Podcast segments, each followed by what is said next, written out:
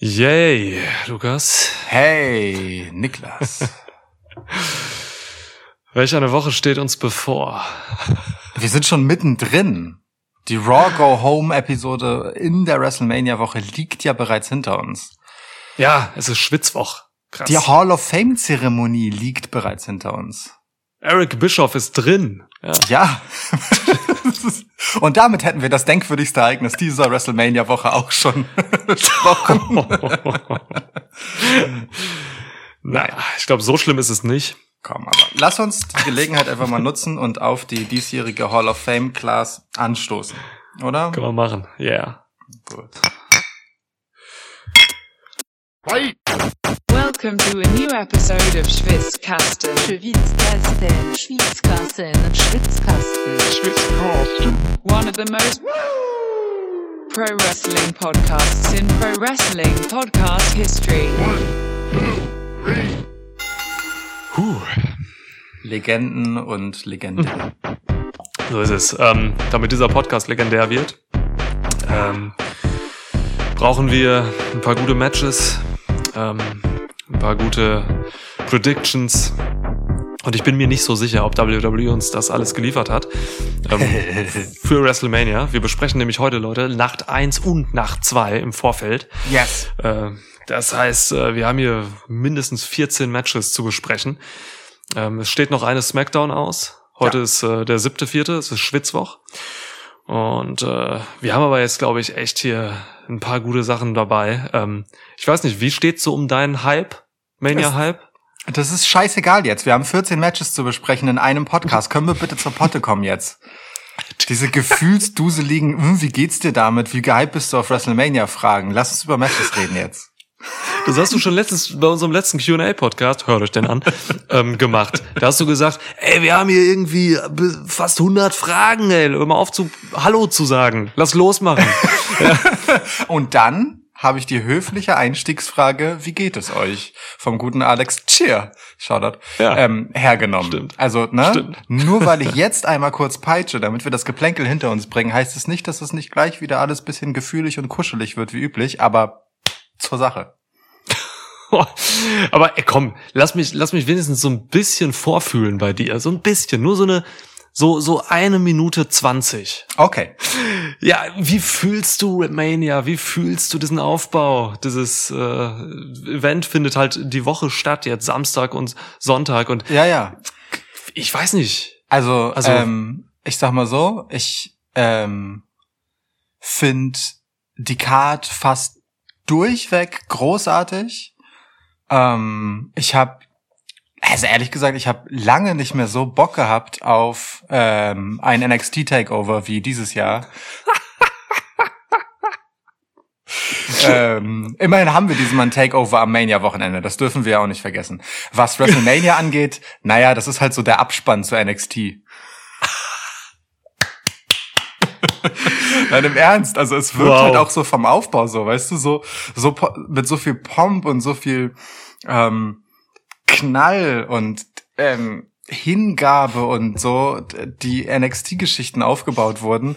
Solarifari ist manches äh, auf der WrestleMania-Card dann irgendwie zustande gekommen und so ähm, am Ende dann, weiß ich nicht, gab es sogar ein paar, darüber werden wir bestimmt noch an den äh, gegebenen Stellen sprechen, einfach so ein paar, ja, weiß nicht, Kehrtwenden, Abbiegungen, äh, Drehungen, mitunter auch Unfälle, ähm, wo Matches und Paarungen einen ganz neuen Look bekommen plötzlich, ähm, die halt, ja, eher so das Gefühl von Torschlusspanik ähm, bei mir hervorrufen, als dass ich mir denke, okay, hier hatte jemand einen richtig guten Plan für eine geile Mania-Geschichte.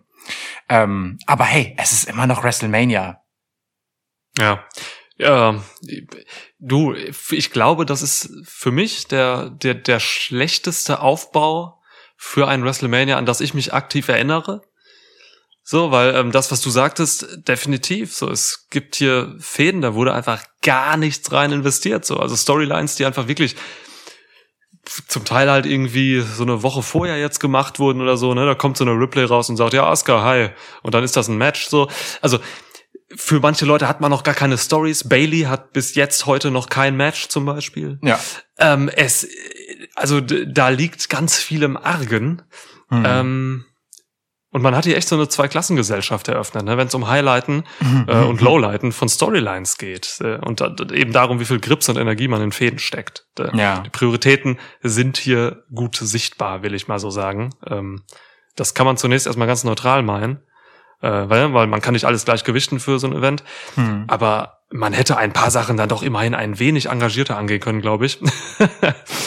äh, da müssen wir mal gucken, wie wir da hinkommen. So, also ich habe schon, ich habe schon ein bisschen die Hoffnung, dass wir uns über diese Preview, wie so oft, ähm, so ein bisschen reinsteigern ins Positive. Ja. Weil du hast es gerade gesagt, ne? Es ist immer noch WrestleMania.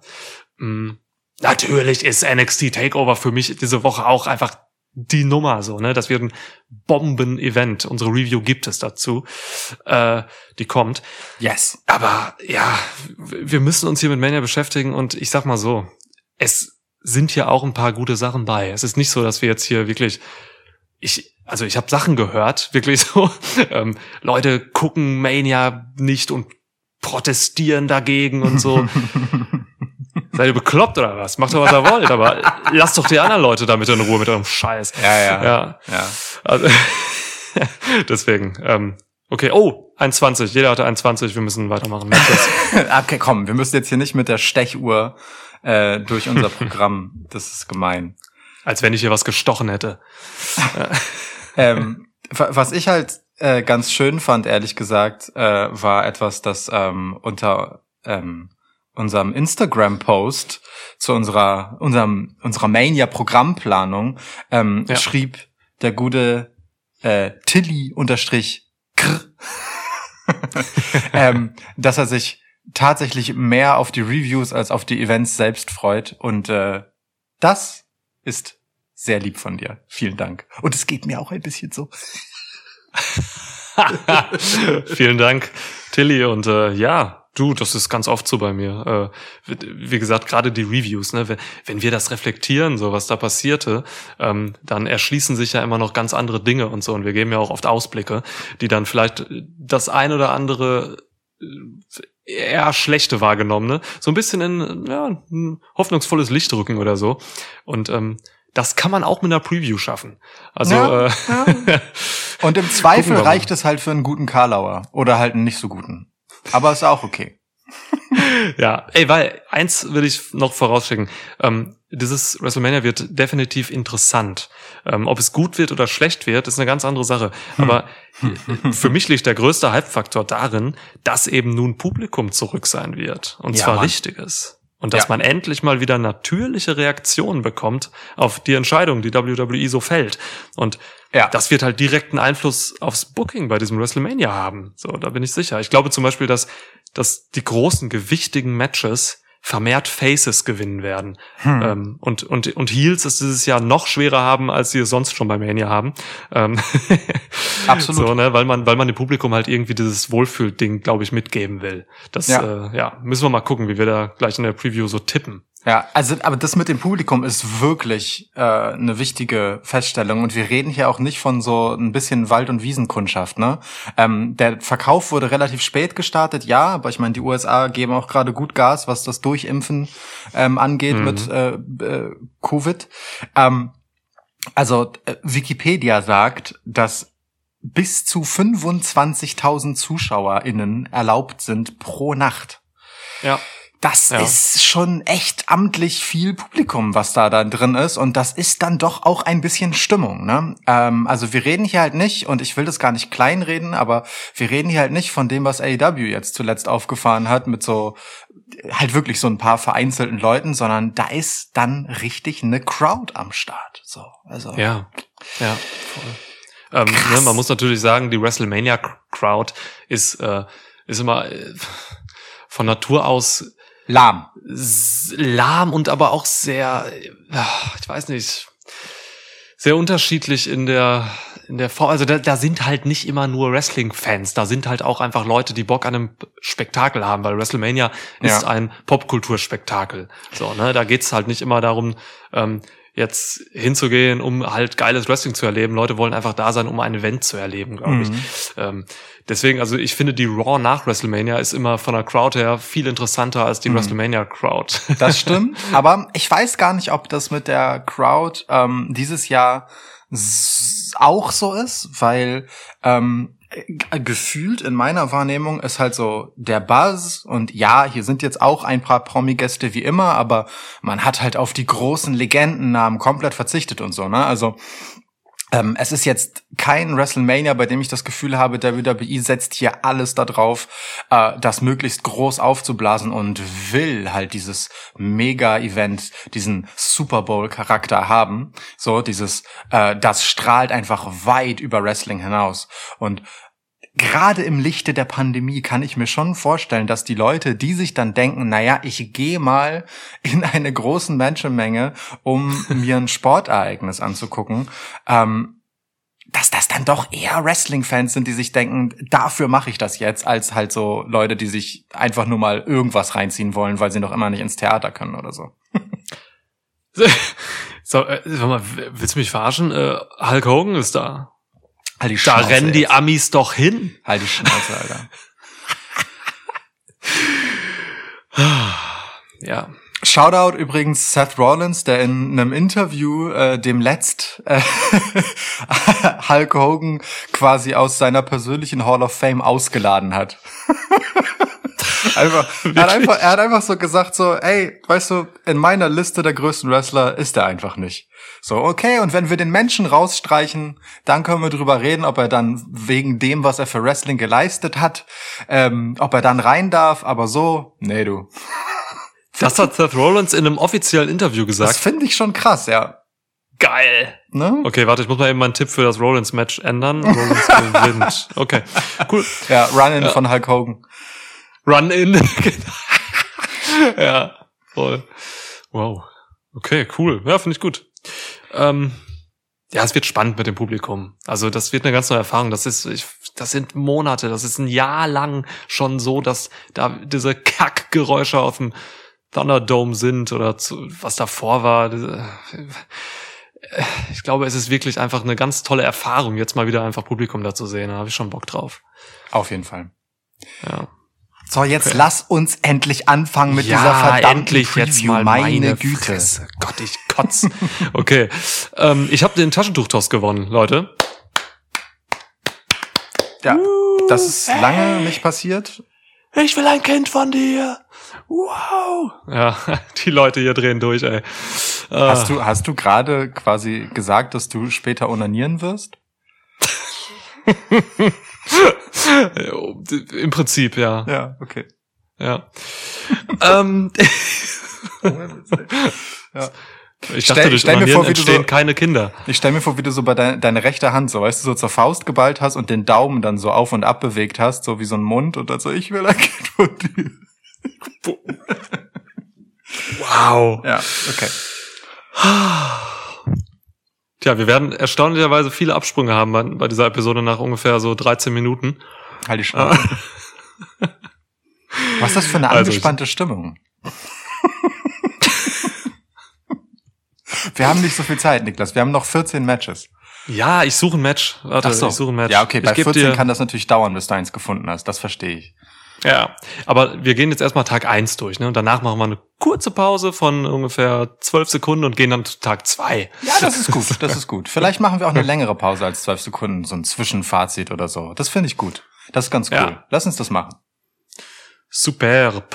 Dann gebe ich dir jetzt, ähm, komm, wir fangen mal einfach smooth an hier. Ich gebe dir mal The New Day äh, gegen AJ, Styles und Omas. Es geht um die Tag Team Titles von Raw. Yes. Das ist ein guter Opener, glaube ich, jetzt für diesen Podcast und vielleicht sogar auch fürs Event. Hm. Darüber habe ich mir noch gar keine Gedanken gemacht, was ich für einen Opener halte. Ich auch nicht. Nacht eins. Äh, hm. Na, das hier glaube ich nicht. Egal. Ähm, es ist äh, das einzige Herren-Tag-Team Titelmatch auf der Card, denn äh, die SmackDown-Titles werden in der Nacht vor WrestleMania mh, bei SmackDown verteidigt, in einem Four-Way. Mhm. Das sagt auch ungefähr alles über die Relevanz der Titel. Ähm, Ja. und über die Relevanz und Sehenswertigkeit der Andre Memorial Battle Royale, die auch bei SmackDown stattfindet. So. Ganz gut, dass wir das bei WrestleMania nicht an der Backe haben. Ja, voll. Also gut, voll. stattdessen äh, New Day und AJ Omos. Ich mach's mal kurz, damit wir halt äh, nicht ausschweifend werden, wo es nicht sein muss.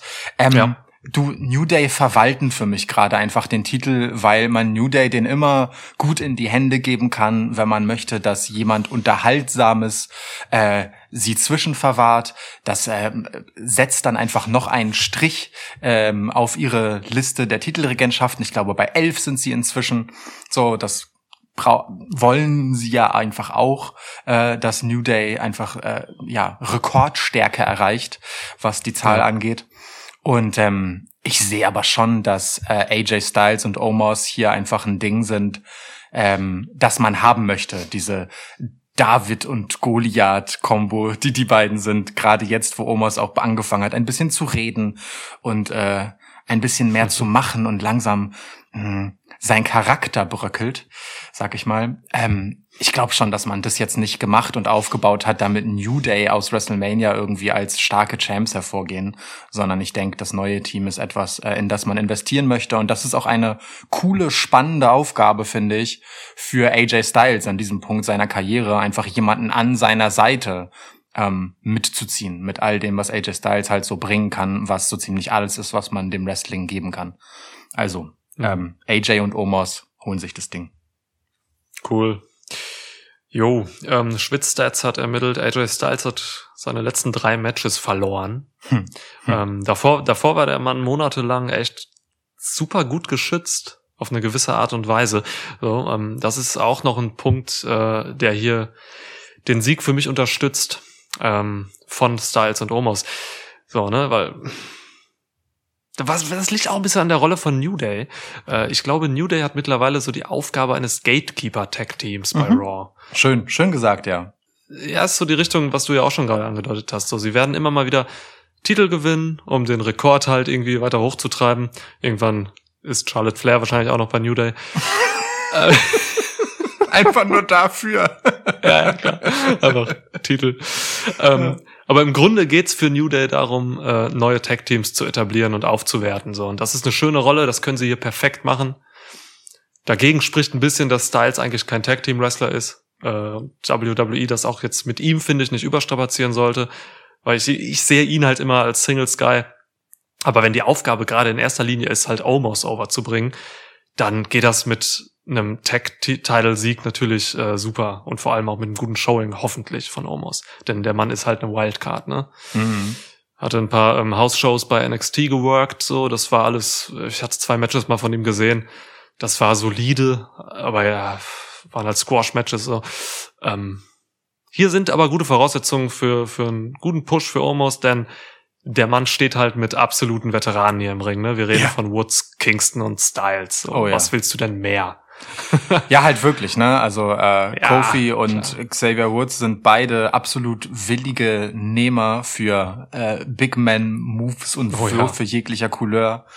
Ähm, Klar. und mit AJ Styles lassen sich ein paar nette Tag Team Kombos machen. Also ja, Omos ist auf jeden Fall ein Projekt und ich finde das auch gut, ehrlich gesagt, dass man das offensichtlich behutsam an der Seite von einem absoluten Vollprofi, nämlich dem wahrscheinlich besten Wrestler seiner Generation, äh, Mhm. wie AJ Styles macht, ähm, um es halt nicht zu überhasten, so, äh, wenn es vielleicht eben doch nicht so sehr bringt, weil du hast ja alle Wege offen, ne? Du kannst danach dann sagen, ja, ach, die machen jetzt einen kleinen Tag Team Run und dann ist Omos halt wieder Bodyguard, wenn es nicht läuft, oder du sagst halt irgendwann alles Ja. klar, ähm, äh, wir zweigen Omos ab in Richtung Singles Run und gut ist. So, also ich äh, finde es spannend und ich finde es vor allem eine sehr interessante Idee, sowas auf der WrestleMania Bühne zu machen. Also insofern ist das tatsächlich ein Match. Jetzt so retrospektiv betrachtet, als du es mir gegeben hast, dachte ich erst so, ja, das interessiert mich eigentlich gar nicht so sehr. Aber beim drüber reden stellt es sich heraus, dass es doch irgendwie interessanter ist, vom Outlook her, ähm, als man zum nächsten Mal denken mag. Finde ich auch. Und das Projekt Omos ist auch ein interessantes, hat auch Potenzial, weil der Mann ist erst Mitte 20. Ähm, also Ja. ist, ist cool, ist cool. Jetzt haben wir doch länger drüber geredet als gedacht. Das, das ist okay, das darf passieren. ja. Sehr schön. So, ähm, wo wir bei Tag Teams sind, machen wir doch direkt äh, bei Tag Team weiter. Ähm, ich gebe dir die. Hm, hm. Ah, mach du mal einen Tag Team Namen für Bad Bunny und Damien Priest gegen Miz und Morrison. Oh Gott, ey. Ähm. Badian äh, Bunniest. Ba Bad Priests, Bunny Priests.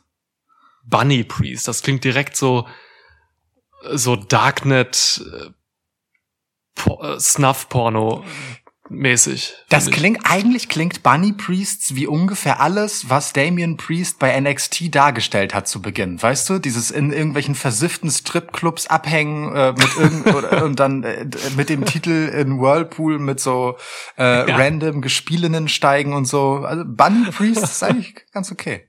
Bunny Priest. Nee. Ja, du, ähm, ich habe ich hab mich bei dieser Go Home Raw jetzt irgendwie ein bisschen gewundert, dass Bad Bunny da irgendwie gefühlt zehn Minuten geredet hat. 20. Alter, diese Promo, was, boah, warum hat das keiner abgebrochen? Also mal ganz im Ernst, das war eine der grausamsten Promos, die ich je gesehen habe. Und das lag nicht nur irgendwie an Sprachbarriere oder so. Äh, Fürchterlich, dass man ihn so lange hat reden lassen. Und es waren halt wirklich auch irgendwie, über- ich glaube wirklich fünf Minuten. Hm. Ähm, äh, krass, auf jeden Fall. Ja, ähm, genau. Erstmal war es nur Bad Bunny gegen Miz. Jetzt hat man halt das Tag-Match rausgemacht. How surprising. Ja, hat mich jetzt auch nicht wirklich überrascht. Du, äh, es ist, es ist okay. So, ich, ich mag das schon grundsätzlich mit Priest und Bad Bunny. Ich finde Bad Bunny ist irgendwie sympathisch, weil er tatsächlich auf eine gewisse Art glaubwürdig ist, Hm. wenn er nicht gerade redet. Ähm, also das, was er da gesagt hat, das habe ich ihm auch vorher irgendwo geglaubt, so, aber dadurch, dass er es gesagt hat und so explizit gemacht hat, wurde es für mich einfach nur cheesy. Mm. Ja, verstehe ich. Aber Das ich glaub's war- ihm auch. Also Quatsch. ja, ja, ja, sonst der muss das ja nicht machen da, ne? Also voll nicht. der hat's halt echt nicht nötig. Ja. Deswegen, also es ist schon okay. Bad Bunny ist ein Megastar, ähm, hierzulande weniger bekannt, aber der Impact, den er für den er sorgt, der ist, glaube ich, real und ähm, der wird sich auch früher oder später messen lassen. Ähm, schauen wir mal. Das Match geht mir am Arsch vorbei. Ich freue mich, dass Damien Priest ein Mania-Match hat, weil ich großer Damien Priest-Fan bin. Hm. Auch wenn er eine Tonlage höher redet, als er das bei NXT gemacht hat. Ist dir das aufgefallen? Ja, ich glaube, ich glaube ehrlicherweise, dass es schon auch ein bisschen damit Bad Bunny nicht so derbe kindlich wirkt.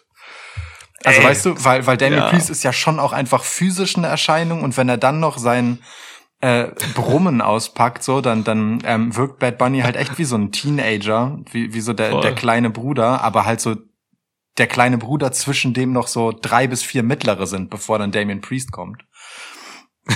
Ja. Ähm, vielleicht, vielleicht ändert sich das auch nach WrestleMania und Damien Priest kehrt zurück zu seiner tiefen Stimme. Ich weiß es nicht. Ja, möglich, keine Ahnung. Aber also das ist mir alles relativ egal. Es, ich find's okay und ich guck's mir auch ran. Man will halt auch wissen, was, äh, was, was Bunny so für Moves rauspackt. Der wird ein paar Highflyer-Moves machen, glaube ich. Ähm, die Arbeit wird Priest machen.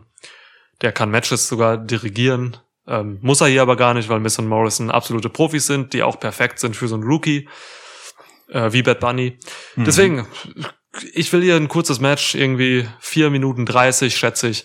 Und dann ist die Sache auch geleckt. Und zwar natürlich für Priest und Bunny. Die werden hier nicht verlieren. Ja. Das, äh, denke ich, können wir auch als relativ sicher verbuchen. Ich gehe auch auf jeden Fall. Also das Match hier ist A für tatsächlich ein Stück weit die Strahlkraft von WrestleMania, ne, auf dem Rücken von Bad Bunny eben. ähm, und B, es ist einfach ein Match für Priest. So, Priest ist derjenige, der hier ähm, von den Beteiligten am meisten profitiert. Im Prinzip ist Bad Bunny der mit dem größten Risiko, der hat am meisten zu verlieren. Wenn der sich lächerlich macht, ist halt scheiße, eben weil er es halt null nötig hat, das zu tun, ne? Wenn wir Ja, jetzt mal kurz ganz ehrlich sind, so. Ähm, aber deswegen mache ich mir da auch wenig Sorgen, weil äh, abgesehen von Bad Bunny sind das alles absolute Vollprofis, die hier drin sind.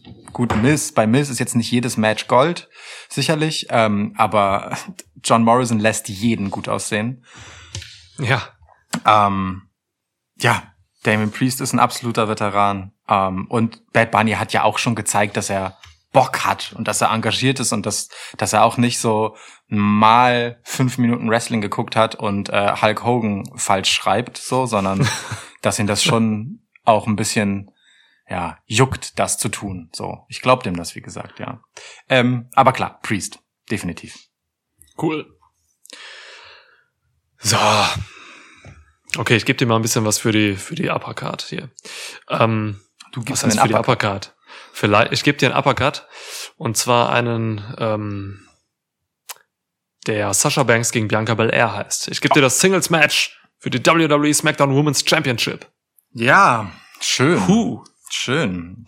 Wir dürfen auch nicht vergessen, dass das das Match ist, das äh, der Women's Royal Rumble auf den Weg gebracht hat. Bianca Belair hat das Ding gewonnen und hat sich Sasha Banks als Gegnerin auserkoren. So. Korrekt. Ja, das ist ja keine ganz unwichtige Sache. Es ist damit ja de facto einfach das Women's Main Event sozusagen äh, dieses WrestleMania-Wochenendes. Und das ist es auch.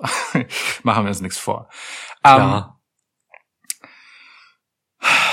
Wir haben schon häufig in vergangenen Podcasts, ähm, wahrscheinlich am vehementesten in unserer Fastlane Review ähm, und auch in der Preview dazu, äh, ja, ich muss sagen, vom Leder gerissen über diese Paarung äh, und über die Darstellung und über all das, was hier auf dem Weg zu diesem Match passiert ist. Ich bin hochgradig unzufrieden ähm, damit, wie das hier auf den Weg gebracht wurde und wie das erzählt wurde. Ähm, das Einzige, was ich bekommen habe, ist den quasi Heel-Turn von Sasha Banks. Mhm. Allerdings in der wahrscheinlich farblosesten und langweiligsten Variante, die man hätte machen können. So, also da ist halt einfach sehr wenig Charakter bei rübergekommen. Aber Ja. es geht hier einfach nicht um Sasha Banks. Es geht bei dieser Geschichte um Bianca Belair. Sie ist die Story, sie ist quasi der weibliche Drew McIntyre des letzten Jahres und es würde mich doch sehr wundern, wenn äh, sie dann auch nicht äh, siegreich hier hervorgeht gegen eine Sasha Banks, die einen weiteren irgendwie unzufriedenstellenden Titelrun damit hinter sich bringt. Ähm, es ist ein bisschen verhext mit ihr, aber ich glaube äh, recht fest, dass man nachhaltig in Bianca Belair investieren möchte. Und das halte ich auch für eine sehr gute Idee, denn die hat die Tools im Ring, am Mikro und sie hat Bock. Und man hat auch ein bisschen Bock auf sie. Und man lässt sie ein bisschen was machen. Deswegen Bianca Belair. Wird ein geiles Match übrigens. Wow, ja, ja. Du hast es gerade angesprochen, Main Event äh, der, der, der Damen. Ich sag dir ganz ehrlich, trotz des teilweise wirklich eindimensionalen und auch einfach nicht gut performten Aufbaus, wünsche ich mir, dass dieses Match Main Event von Nacht 1 wird. Bitte. Ähm, und Mhm. zwar jetzt wegen einem übergeordneten Grund eigentlich. Ähm, ich kann, also, ne, ich, ich kann mir nicht anmaßen, mich jetzt hier als, als Weißer irgendwie hinzustellen und ähm, mich in die Bedeutung einzufühlen für People of Color, so, ne, was, was, was sowas bedeutet. Ähm, daher bleibt mir halt nur eins übrig. Ich kann zuhören. Ich kann Leuten zuhören und auch Leute beobachten, die sich naturgemäß eben hineinversetzen können. Und ähm, wir haben das in unserem Lashley-Podcast vor ein paar Wochen thematisiert. Da ging es ähm, auch viel halt um Schwarze bei WWE. Ähm, und wir kamen dazu, über Kofi Mania zu reden. Und Kofi Mania hatte für eine Vielzahl an Menschen so viel mehr Gewicht, als das so manch einer oder einer von uns hier vermutet. Ähm, dieses Video von Chad Gaspard und MVP, ne, die da zusammen den Sieg von Kofi Kingston in Tränen feiern, Mhm. spricht Bände darüber, wie wichtig es ist, dass People of Color halt bestimmte Meilensteine erreichen. Auch in so einem völligen Quatschkosmos eigentlich, wie Wrestling. Ja, Ne? Wenn da diese gestandenen, mit allen Wassern gewaschenen Männer ähm, stehen und weinen, dann tun sie das nicht, weil sie so eng mit Kofi befreundet sind. Das waren in diesem Moment für die beiden Wrestler halt Tränen der Freude über einen wichtigen Schritt in der Geschichte von Schwarzen, so. Die Mhm. auch im Jahr 2021 halt noch echt gegen alle möglichen Formen von äh, Rassismus und Diskriminierung irgendwie ankämpfen müssen. Und worauf ich hinaus will, bevor ich jetzt hier noch weiter abschweife, ähm, hier hätten wir nochmal mit diesen beiden Damen, Sasha Banks und Bianca Belair, nochmal eine ganz andere Dimension, weil das eben nochmal zwei Frauen sind, die das mhm. machen könnten. So, und ich, ich, keine Ahnung, ich will halt irgendwie, dass so kleine siebenjährige Mädchen in, was weiß ich, in Harlem oder in Watts oder mhm. in der South Bronx oder wo auch immer halt einfach sehen, dass zwei, dass ihre, ihre Mädels quasi hier den Männern nach wie vor in dieser immer noch ultramänner dominierten Szenerie WWE und Wrestling hier die Show stehlen können und eben mhm. Main Event sind. Also Stark. ich würde mich echt freuen, wenn das passiert. Stark. Es ist ja einfach ein schwarzes Titelmatch. So. Ja. Krass. Ja. Voll. Total gut, dass du das herausgestellt hast. Ähm, auch das ist äh, WrestleMania-Kaliber, ne? Ganz grundsätzlich, dass es das gibt. Ja. Ähm, das ist nicht unbedingt selbstverständlich. So. Das stimmt. Deswegen, also ich, ich würde mich einfach freuen, wenn das so wäre. Und ähm, das ist dann eben auch übergeordnet im Booking. Ähm, das, da gebe ich dir recht in allem, was du dazu gesagt hast. Äh, das hatten wir ja auch immer schon über die letzten Wochen besprochen, so dass das nicht optimal war und dass hier viel Potenzial liegen gelassen wurde. Gerade auch bei Sasha Banks, die auch noch hätte sie besser performt oder anders anders performt einfach. Bianca Belair noch irgendwie mehr dienlich hätte sein können. Ja. So, ja. das Bianca hatte, hatte es echt schwer teilweise. Diese, wenn du mit dieser Sascha Banks und diesen Promos im Ring stehst bei SmackDown, ah, es ist so schwierig, da irgendwie dann für dich gut dazustehen, weil einfach alle irgendwie blöd dastehen. Also es war einfach, ich bin auch tatsächlich verärgert gewesen. Aber jetzt die Gemengelage ist klar, Banks ist klassischer Heel endlich.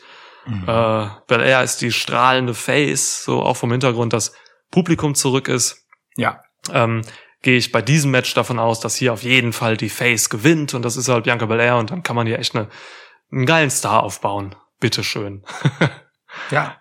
Übrigens, ähm, Sasha Banks die einzige der vier Horsewomen, die Teil von WrestleMania 37 ist. Alter! Becky Was ist Lynch mit Charlotte los? Charlotte äh, offensichtlich noch immer gebeutelt von ihrer Covid-Infektion, vermute ja. ich jetzt. Äh, und ähm, Bailey, du hast es gesagt, ne?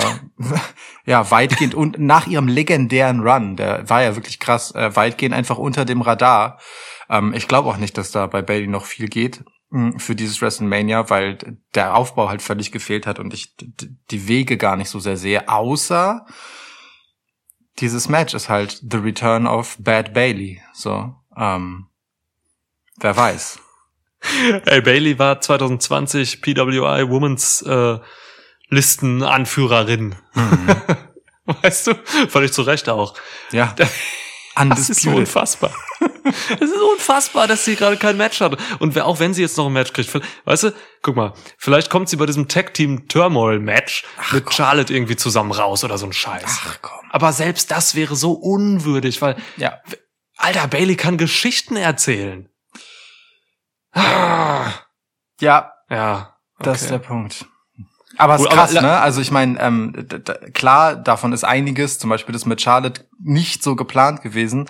Aber ja. ähm, gerade dadurch fühlt es sich, und besonders wenn ich halt auf die Damen gucke, schon wieder so an, als hätten wir mehr oder minder schon die Wachablöse einer neuen Generation, einfach weil Bailey gerade so unter dem Radar ist, ähm, Becky Lynch nicht da und gut, Charlotte halt nur verletzt, aber weißt du, hier sind dann doch so viele äh, Wrestlerinnen inzwischen irgendwie am Machen und Tun und im Rampenlicht.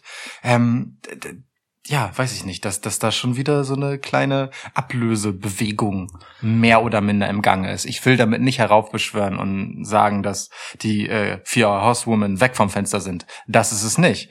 Aber es tut sich halt schon was. Der Nachgang sozusagen der Women's Evolution ist jetzt ein bisschen dran bei diesem WrestleMania.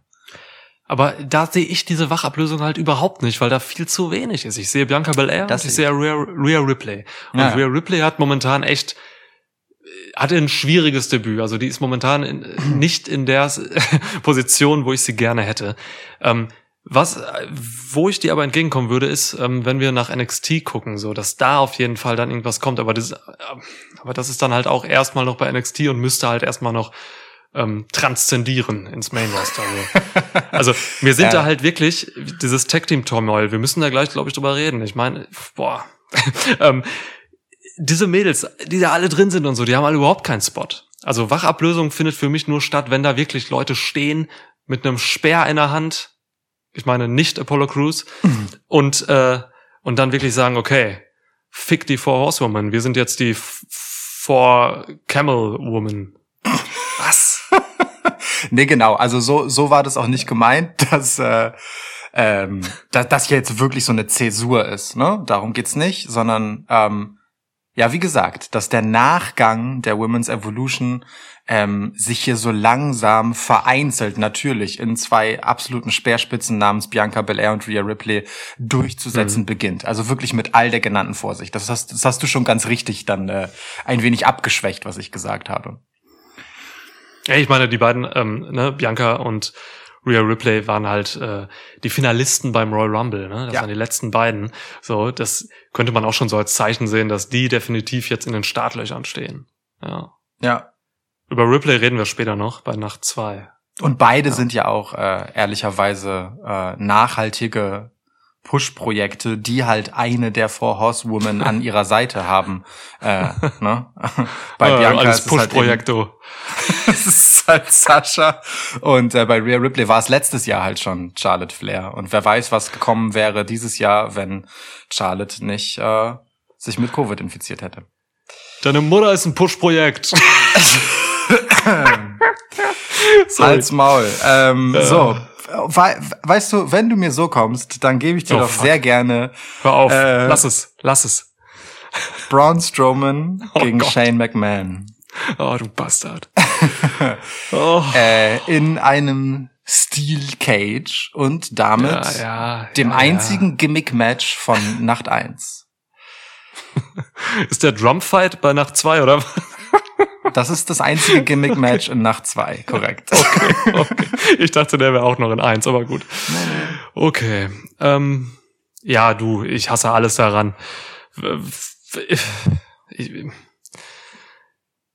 Wenn Strowman das hier verliert, ist er erledigt für immer.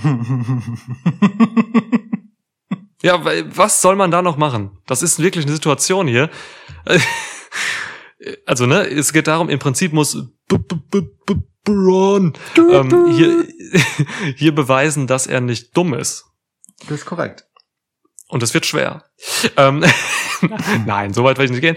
Ähm, also, es geht hier irgendwie darum, dass, glaube ich, Braun Strowman am Ende McMahon überlisten muss. So, und beweisen muss, dass er irgendwie nicht dumm ist halt.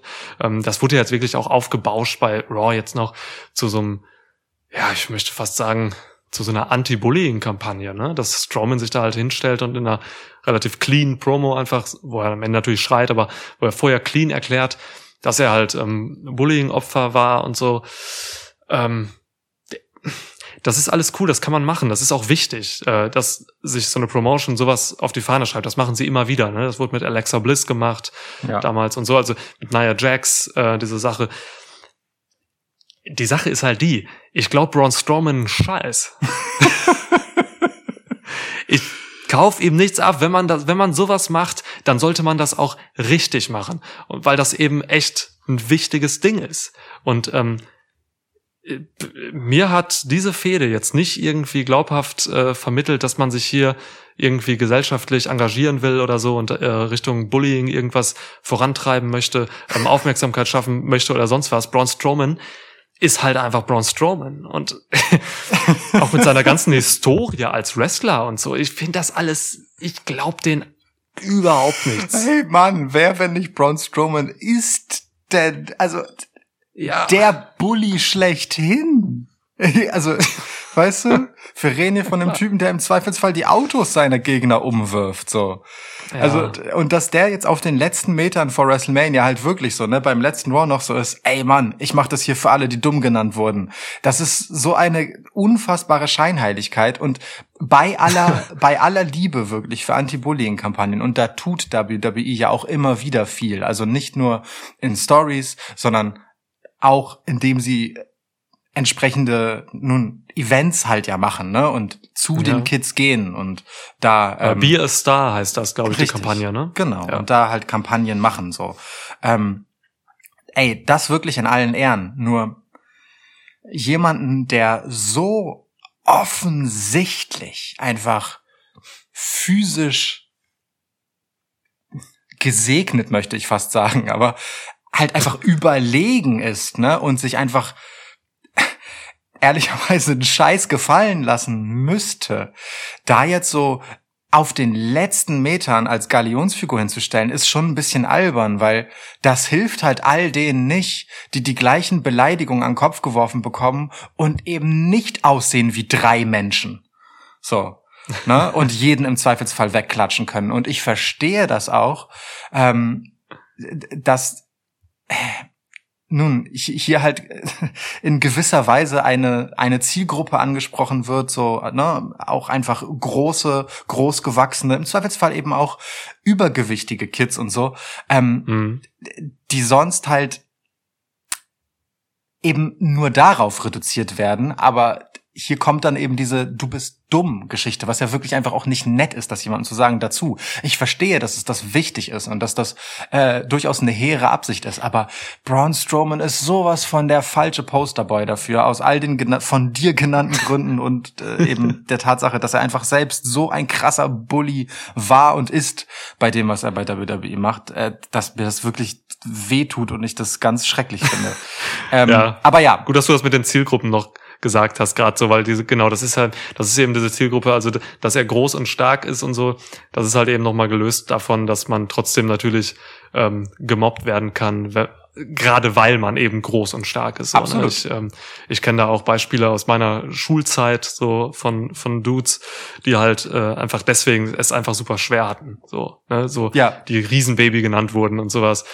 Ähm, aber ey, ohne Scheiß, hätte man das irgendwie wirklich vernünftig so machen wollen, dass man da halt echt irgendwie äh, solide Aufklärungsarbeit oder irgendwas Sinnvolles macht, dann hätte man das vielleicht auch ein bisschen eher so klar machen müssen, oder? Ich weiß nicht, aber für mich wirkte diese ganze Sache mit Shane McMahon erstmal so, dass er halt wirklich einfach nur, einfach nur Bock hat, Braun Strowman irgendwie fertig zu machen.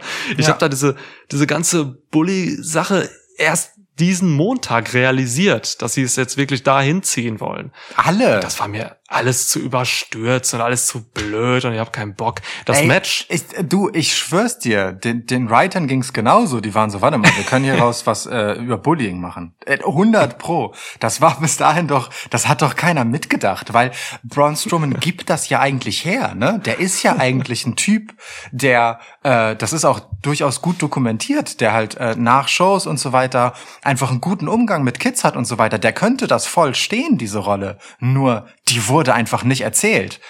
Die bisherige Erzählung von Braun Strowman bei WWE ist das krasse Gegenteil von dem, was sie jetzt versuchen. Das kann doch nicht länger geplant gewesen sein, weil es wäre einfach nur ignorant gewesen, wenn man Ja, ja. sich das einfach so gedacht hätte. Also wirklich. ich meine, zwischenzeitlich war er mit Nicholas Tag Team Champ, ne? Also das ist, er, hat, er hatte halt auch einfach 19 Face-Turns und Ja. 20 Heel-Turns. So. Ja. Ähm, aber komm, wir reden zu lang darüber. Ähm, Wirklich, ich, ja. ich, ich, ich, ich sage dir, hier werden ganz viele alberne Comedy-Spots äh, sich die Hand reichen. Das wird unerträglich. Ähm, Shane wird irgendwie versuchen, äh, Strowman zu übertölpeln. Und äh, ach komm, ist mir egal, lass über was anderes reden. Äh, Strowman gewinnt. Ja, Strowman muss gewinnen, weil also wenn er das schon für alle, die Dummkopf genannt wurden, tut, dann wäre es das fatalste der Welt, wenn dann halt einfach äh, äh, der Sohn vom Chef, weißt du, der, der, der reiche Typ, genau der, der halt einfach folgenlos mit dem Finger auf alle zeigen und über sie lachen kann, äh, hier auch Ja. letztendlich über ihm steht. Äh, das geht nicht so. Und natürlich wird Shane McMahon äh, Elias und Jackson Riker rausholen und die, die sind dann zu dritt im Käfig unterwegs, aber das ist dann schon auch, glaube ich, kein allzu langes Match, hoffe ich. Äh, Und wenn doch, dann kann man es ja immer noch in doppelter Geschwindigkeit gucken, dann hat es wenigstens so ein bisschen Slapstick. Das ist so genau das, was dieses Match noch braucht. Irgend so einen rechtskonservativen Jackson Riker da drin. Heilige Scheiße, ey. Ja, aber Boah, ich, äh, wird boah, boah. Vielleicht müssen wir das Match skippen. Aber wir schauen mal. Wir, wir gucken das in schwarz-weiß und in doppelter Geschwindigkeit. Dann sieht's aus wie aus den 20er Jahren und dann ist es ein bisschen lustig. Machen wir Okay, Ton cool. aus, machen ein bisschen witzige Musik drüber. Dann Ja, ja finde ich gut. So, ähm, ich gebe dir mal wieder was, um da jetzt aus dem Sumpf zu kommen. Bitte. Mm, Ich gebe dir Cesaro gegen Seth Rollins. Das, meine Damen und Herren, könnte das schönste Match von Nacht 1 werden. ähm, und es ist eins, das äh, unfassbar viele Fragen aufwirft bei mir. Zum Beispiel, warum? ähm, aber gut, die Antwort darauf ist, ähm, wir haben das, glaube ich, bei Fastlane auch schon mal besprochen. Ich weiß nicht, ob in der Preview oder in der Review. Ähm, das ist halt einfach so ein Match, das packt man bei WrestleMania mit drauf für Wrestling-Liebhaber. So. Ähm, die Geschichte, da, Grund. die Geschichte dahinter eben äh, ist relativ stumpf. Ähm, wenn hier jetzt nicht irgendwie dranhinge, dass es halt auch die Comeback-Storyline von Seth Rollins ist, bei der er dem Messiah-Gimmick abgeschworen und halt, äh, ja, weiß nicht, mehr zu so einem säkularen Sektenführer geworden ist. Ich glaube, heutzutage nennt man sowas Motivationscoach. Ähm, Oder einfach nur Speaker. Genau. Ja. Ähm, äh, äh, äh, ja, dann würde ich das auch geil finden. So, aber mir ist wirklich ein bisschen im Dorn im Auge, dass das jetzt die Geschichte von Seth Rollins ist und ich kann mir das ehrlicherweise nur auf eine Art schönreden, nämlich damit, dass Seth Rollins äh, sich Cesaro ausgesucht hat und gesagt hat, Cesaro, nach all den Jahren brauchst du endlich mal dein erstes fucking Singles WrestleMania Match, damit alle Leute sehen, wie gut du eigentlich bist, du Pisser. Lass uns das jetzt einfach machen. Ist mir scheißegal. ähm, ich komme dafür zurück aus meiner Babypause. Wir machen diese Storyline und danach gehe ich wieder zurück zu meiner Verlobten und pflege mein Kind. Bitte besieg mich bei WrestleMania, du geiler Hund Cesaro. Okay. Ja, also du sagst Cesaro, ja? Also das ist die eine Möglichkeit, ja. Und die andere Mhm. Möglichkeit ist, es ist Seth Rollins irgendwie ziemlich lahme Comeback-Storyline und danach startet er dann wieder richtig durch. Aber ich finde, Cesaro ist dafür halt einfach bei all dem Aufbau oder trotz all dem Aufbau äh, einfach nicht derjenige, bei dem ein Seth Rollins mit all dem, was Seth Rollins halt ist, ne? Der, der Typ, der den WrestleMania-Moment schlechthin hatte, das hat er jetzt auch nochmal bemüht bei Raw. Ähm, Ja. Das ist zu klein für den. Also das, das muss so eine Geschichte sein, die in der Karriere von Seth Rollins wrestlerisch eine Randnotiz für Seth Rollins ist, aber gleichzeitig eine Großtat für eben jemand anderen, nämlich für Cesaro. Sonst finde ich das irgendwie komisch. So. Ja. Bei SmackDown meintest du. Ja. Entschuldigung. Ja. Du, ähm, äh, ja, ich gehe mit letzterem, was du sagtest, mit. Guck mal, ich habe das anfangs mal gesagt, bei diesem Mania, wo das Publikum zurückkommt, da werden viele Faces gewinnen. Noch mehr, als es sonst der Fall sein wird bei Mania. Da bin ich mir ziemlich sicher. Und deswegen muss man so ein paar, Hm. in Anführungsstrichen, unwichtige Matches nehmen, in denen man dann auch mal die Heels overgehen lässt. Und für mich ist dieses genauso ein Match. Guter also, ja, das ist, ich, ich suche mir halt jetzt hier so ein paar Heel-Siege raus. Ähm, und das ist einer. Seth Rollins, Mann. Das ist halt, das ist halt wirklich, also der wurde gebeutelt, er wurde sehr oft geschwungen. Hm. Ähm, Swit die, es ist uns ein Rechner explodiert bei Schwitzstats in Island, weil es so viele äh, Schwünge gab, Ja. ähm, dass, dass das nicht mehr gezählt werden konnte. ja. So, und ähm, ne, das, das spricht halt auch schon dafür, dass Cesaro halt hier die Oberhand hatte in, in der Vorbereitung, im Vorfeld und Rollins jetzt hier vielleicht dieses Match dann gewinnen könnte. Und ähm, ja, du hast gesagt, es ist ein Liebhaber-Match. Es ist total stumpfer Aufbau, aber ich freue mich drauf. Ich freue mich drauf, weil ich einfach diese beiden Leute in einem Ring kriege. Und Ja. das gab's nicht so oft. Rollins gegen Cesaro gab's halt wirklich nicht oft. Ähm, ich will das so und ich will, dass die, auch wenn es unwichtig ist, mindestens zehn Minuten dafür kriegen. Ja. Äh, und dann habe ich da Bock drauf, habe ich da richtig Bock drauf. Meinetwegen kann Rollins hier auch irgendwie mit so einem sneaky Heel-Sieg oder so davon gehen, wenn die davor halt mehrere Minuten lang das zeigen, was sie können. Denn diese beiden können alles. Und ähm, ein Wort noch zu Cesaro. Für mich hat er jetzt in dieser Fehde mal wieder nicht bewiesen, dass er Main Event Potenzial ist. Hm. Das tut mir super leid. Er ist äh, in der Top-Riege der In-Ring-Performer bei WWE, Unbedingt, ja. aber ihm fehlt halt das I, das Entertainment. Cesaro ist nicht gut genug. Er ist nicht gut genug am Mic und ihm fehlt etwas in Sachen Charisma, was er nicht mehr lernen wird. Er ist limitiert da drin. Das tut mir super leid. So, aber Vince McMahon sagt sich dann auch so. Seit Jahren sagt er sich das schon. So, ey Mann, ähm, du hast dir, du, du verdienst dir gutes Geld, du machst dir deinen Shit, du kriegst deine Spots immer mal wieder. So, dann bist du mal Tag Champ mit Tyson Kidd und mit Seamus hast du einen guten Run, dann kriegst du es mal wieder alleine hin jetzt so, aber weiter geht's dann auch nicht solo. Und genau da befinden wir uns halt wieder und genau da wird Cesaro nicht rauskommen. Anders bei Rollins. Rollins wird geliebt von allen hinter den Kulissen. Hm. Rollins ist der, ist der Mann. So. Und deswegen, ich glaube, der gewinnt das hier. Ja. Ich sag Rollins.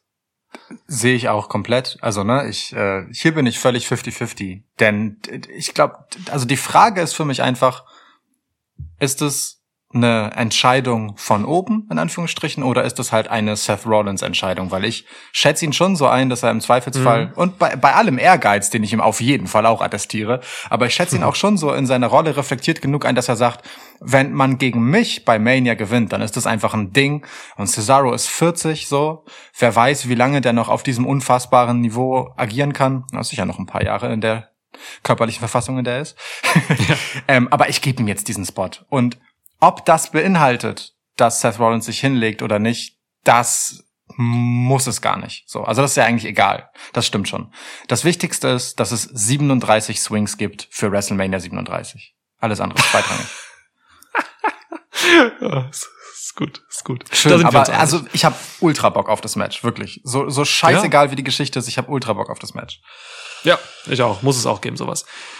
So, ähm, wir haben noch zwei Matches für Nacht eins. Ja, dann äh, machen wir doch ganz schnell äh, Lana und Naomi. Ich sag mal einfach La Naomi ähm, oh gegen ähm, Dandy, ähm, Dandy, gegen oh Riot oh Squad, gegen äh, äh, Daddy's Girls.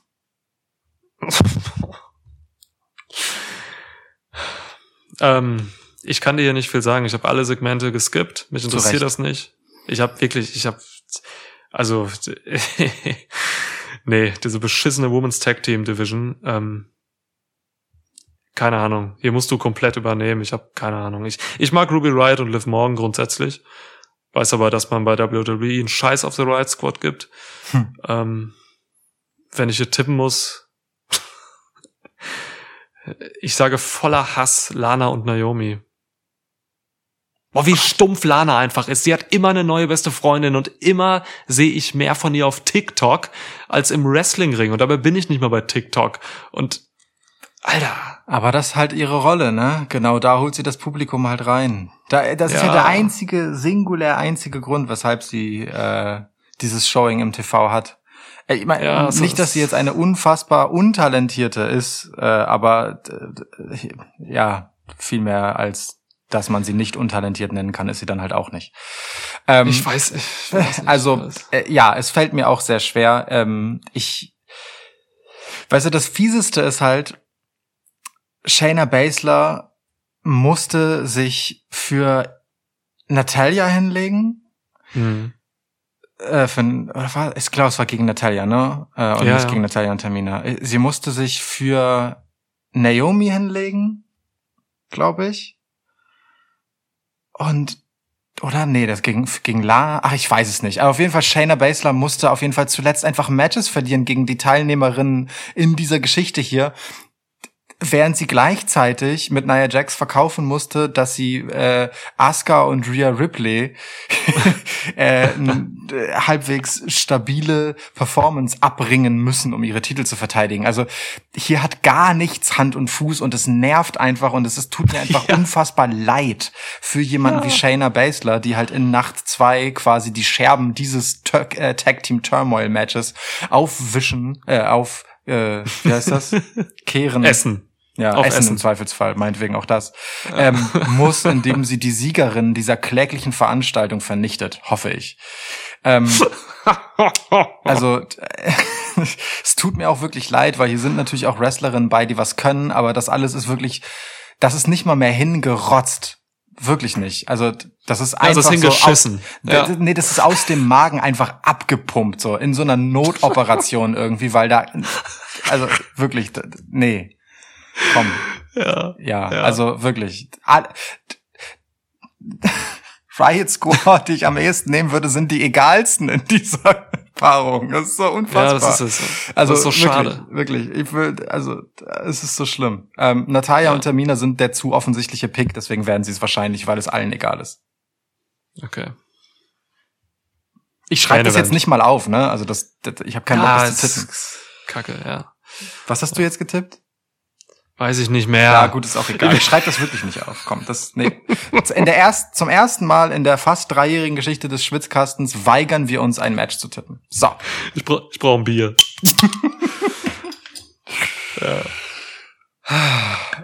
Mann, Mann, Mann. Und das tut halt auch so weh, ne? Also äh, wir als ähm, zwei Typen, die die ganze Zeit halt noch mal auf eine gute Gelegenheit warten, endlich den längst überfälligen Podcast zu Women's Evolution zu machen, die, die diese Entwicklung ja auch begrüßt, begleitet und bejubelt haben, äh, dann sowas zu sehen, wie scheißegal all das ähm, inzwischen geworden ist, nur weil Ja. bestimmte Akteurinnen fehlen, das schmerzt halt sehr und dieses Match macht einem das so schmerzhaft bewusst, das ist unfassbar. Das Man hat halt, man hat echt keinen Bock auf Women's Wrestling bei WWE. Das ist echt krass. Ah, so weit würde ich nicht gehen. Ja, doch, bis, also im Main, äh, bei, bei Raw und SmackDown schon. Also bis auf irgendwie so zwei, drei Ja. Geschichten oder so, die man hat, lässt man so viele Leute einfach unter den Tisch fallen. Das ist, das ist Wahnsinn. Man hat keinen Bock, Women's Wrestling zu entwickeln. Das, was da ist und mit dem man was machen kann, das nimmt man dankend an. So, aber hier passiert halt einfach gar nichts in Sachen Aufbau für niemanden, der nicht halbwegs fertig schon aussieht. So. Ja. Ah. Gut, Nacht eins. Ja, komm, wir haben noch ein Match. Naja, closen wir Nacht eins jetzt. Gib's mir. Los. ja. Ja, Bobby sag. Lashley gegen Drew McIntyre. Das ist richtig. Ich ähm, weiß nicht, ob das richtig ist. ähm, ja, Es ist schon also, richtig. Es ist schon es- richtig, dass das, Und es wird sehr wahrscheinlich das Main Event des Abends. Ähm, ich fürchte auch, ja. ich muss zwei Dinge anmerken. Erstens, es wundert mich, ich sage das jetzt erst einmal ganz wertfrei, es wundert mich sehr, dass man auf dem Weg zu WrestleMania The Hurt Business geopfert hat. Ähm, weil ich in meiner bisherigen Annahme eigentlich davon ausgegangen bin, dass dieses Match die äh, nächste Stufe auf der Drew McIntyre äh, Karriereleiter sozusagen sein soll. Sprosse heißt das bei Leitern, nicht Stufe. ähm, und es wäre einfach der viel stärkere Drew McIntyre Sieg, wenn ähm, er sich gegen Bobby Lashley in Begleitung eines ganzen Stables durchsetzen müsste. Nun steht er aber gegen Bobby Lashley allein und damit hat er im Prinzip bessere Karten, ähm, als er das zuletzt gegen Bobby Lashley gehabt hätte, zu jedem anderen Zeitpunkt. Das ist Hm. irgendwie seltsam. Gleichzeitig schützt diese Maßnahme natürlich Bobby Lashley, der nicht wie ein ganz so kläglicher Verlierer aussehen würde, wenn er auch in Begleitung von MVP Cedric Alexander und Shelton Benjamin gegen Drew McIntyre verliert. Noch andererseits hätten die sich aber auch so zoffen und aufreiben können, dass sie ihnen den Sieg kosten. Und genau das kann hier theoretisch noch passieren, ne? dass äh, Cedric Alexander und Shelton Benjamin gegen Bobby Lashley eingreifen. Alexander hat sowas ähnliches anklingen lassen, zumindest indem er Ja. gesagt hat, dass er sich wünscht, dass Drew McIntyre ihm die Fresse eintritt, damit er auf beiden Seiten seines Gesichts eine Narbe hat. Das hat er nicht gesagt, aber das Wörtlich. habe ich jetzt Ja. gesagt. ähm, Das ist keine Narbe, das weißt du genauso gut wie ich. ich weiß, ich weiß. Ähm, aber es ist Hul, also, hul, hin, hul, har. geht das wieder los. Ähm, Mal die. Ja, sorry. äh, je- jedenfalls ist das hier irgendwie alles ganz anders gekommen, als ich dachte. So, D das jetzt einmal zuallererst festgehalten. Ähm, Mhm. Und zweitens, ein Glück. Das Ganze hat uns wenigstens gebracht, dass Drew McIntyre wieder kurz den Drew McIntyre ausgepackt hat, den man sich äh, vor einem Jahr ein bisschen ins Herz geschlossen hat. So diesen hungrigen, engagierten Drew McIntyre und nicht diesen satten, von oben herabguckenden, Ja, ähm, der einem fast schon gönnerhaft irgendwelche Matches anbietet, weil er Bock hat, einen wegzuklatschen, sondern der hat endlich mal wieder gefühlt wirklich das erste Mal seit keine Ahnung, ey, einem halben Jahr oder so, eine Promo gehalten, bei der ich mir dachte, ja, Mann, gut, jetzt hab ich Bock. Ich glaub dir. Oh. Das wird Okay. doch was mit dir. Uh. So. Ui, okay. Naja, und dann hat er, als MVP rauskam, wieder so ein paar Bemerkungen gemacht, die diesen nervigen, suffisanten Drew McIntyre wieder ausgepackt haben. Aber es ging noch. Das kann ich gerade noch so beiseite schieben, weil am Ende blieb bei mir halt ein hungriger Drew McIntyre hängen. Und das ändert alles überhaupt nichts an meinem Tipp. Es ist diese Drew McIntyre-Story. Ich gehe davon aus, ähm, dass die ganze Bobby Lashley-Nummer nur dafür gemacht wurde, damit Drew McIntyre sich das Ding hier nochmal vor Publikum zurückholen kann. Das, was ihm letztes Jahr genommen wurde. Und ich gönn ihm das von Herzen. Und ich will diesmal bitte einen anständigen Titelrun und nicht diese Scheiße wie letztes Jahr. Okay, wow. Ähm, mhm. Also ja, es wird hier alles für Drew gemacht. Mm, guck mal, ich fange mal so an. Wir haben extra einen Special-Podcast zu Lashley gemacht, nach dessen WWE-Titelsieg vor, vor, vor ein paar Wochen. Ja. ne? Ist richtig. Damals war Lashley großartig. Er war so eine Art Badass-Tweener mit, mit einer starken Faction und ähm, ja, vermutlich dem besten Mouthpiece nach Paul Heyman bei WWE aktuell. Shoutout Ähm, MVP. ja. Shoutout MVP. Seitdem hat sich einiges getan und äh, für Lashley meiner Meinung nach zum Schlechten gewandelt. Und ich will dir genau sagen, was und ich will dir auch sagen, warum.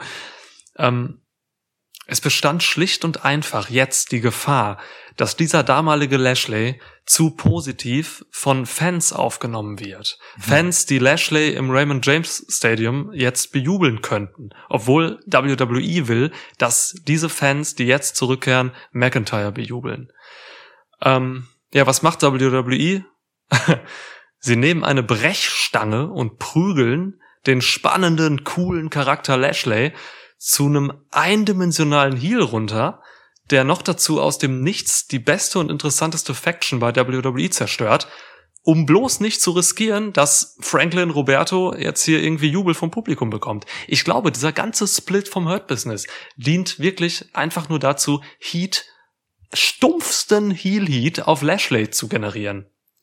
So, damit Ja. man eben einfach den Golden Boy Drew McIntyre, und das meine ich jetzt gar nicht despektierlich, ich meine es jetzt ernsthaft, also der, äh, Drew McIntyre ist ein Golden Boy für Vince McMahon. Und dieser Typ soll den Jubel ernten und ne, Ja. dafür hat man das jetzt alles gemacht. Also das ist für mich die einzige Erklärung, warum man Hurt Business gesplittet hat.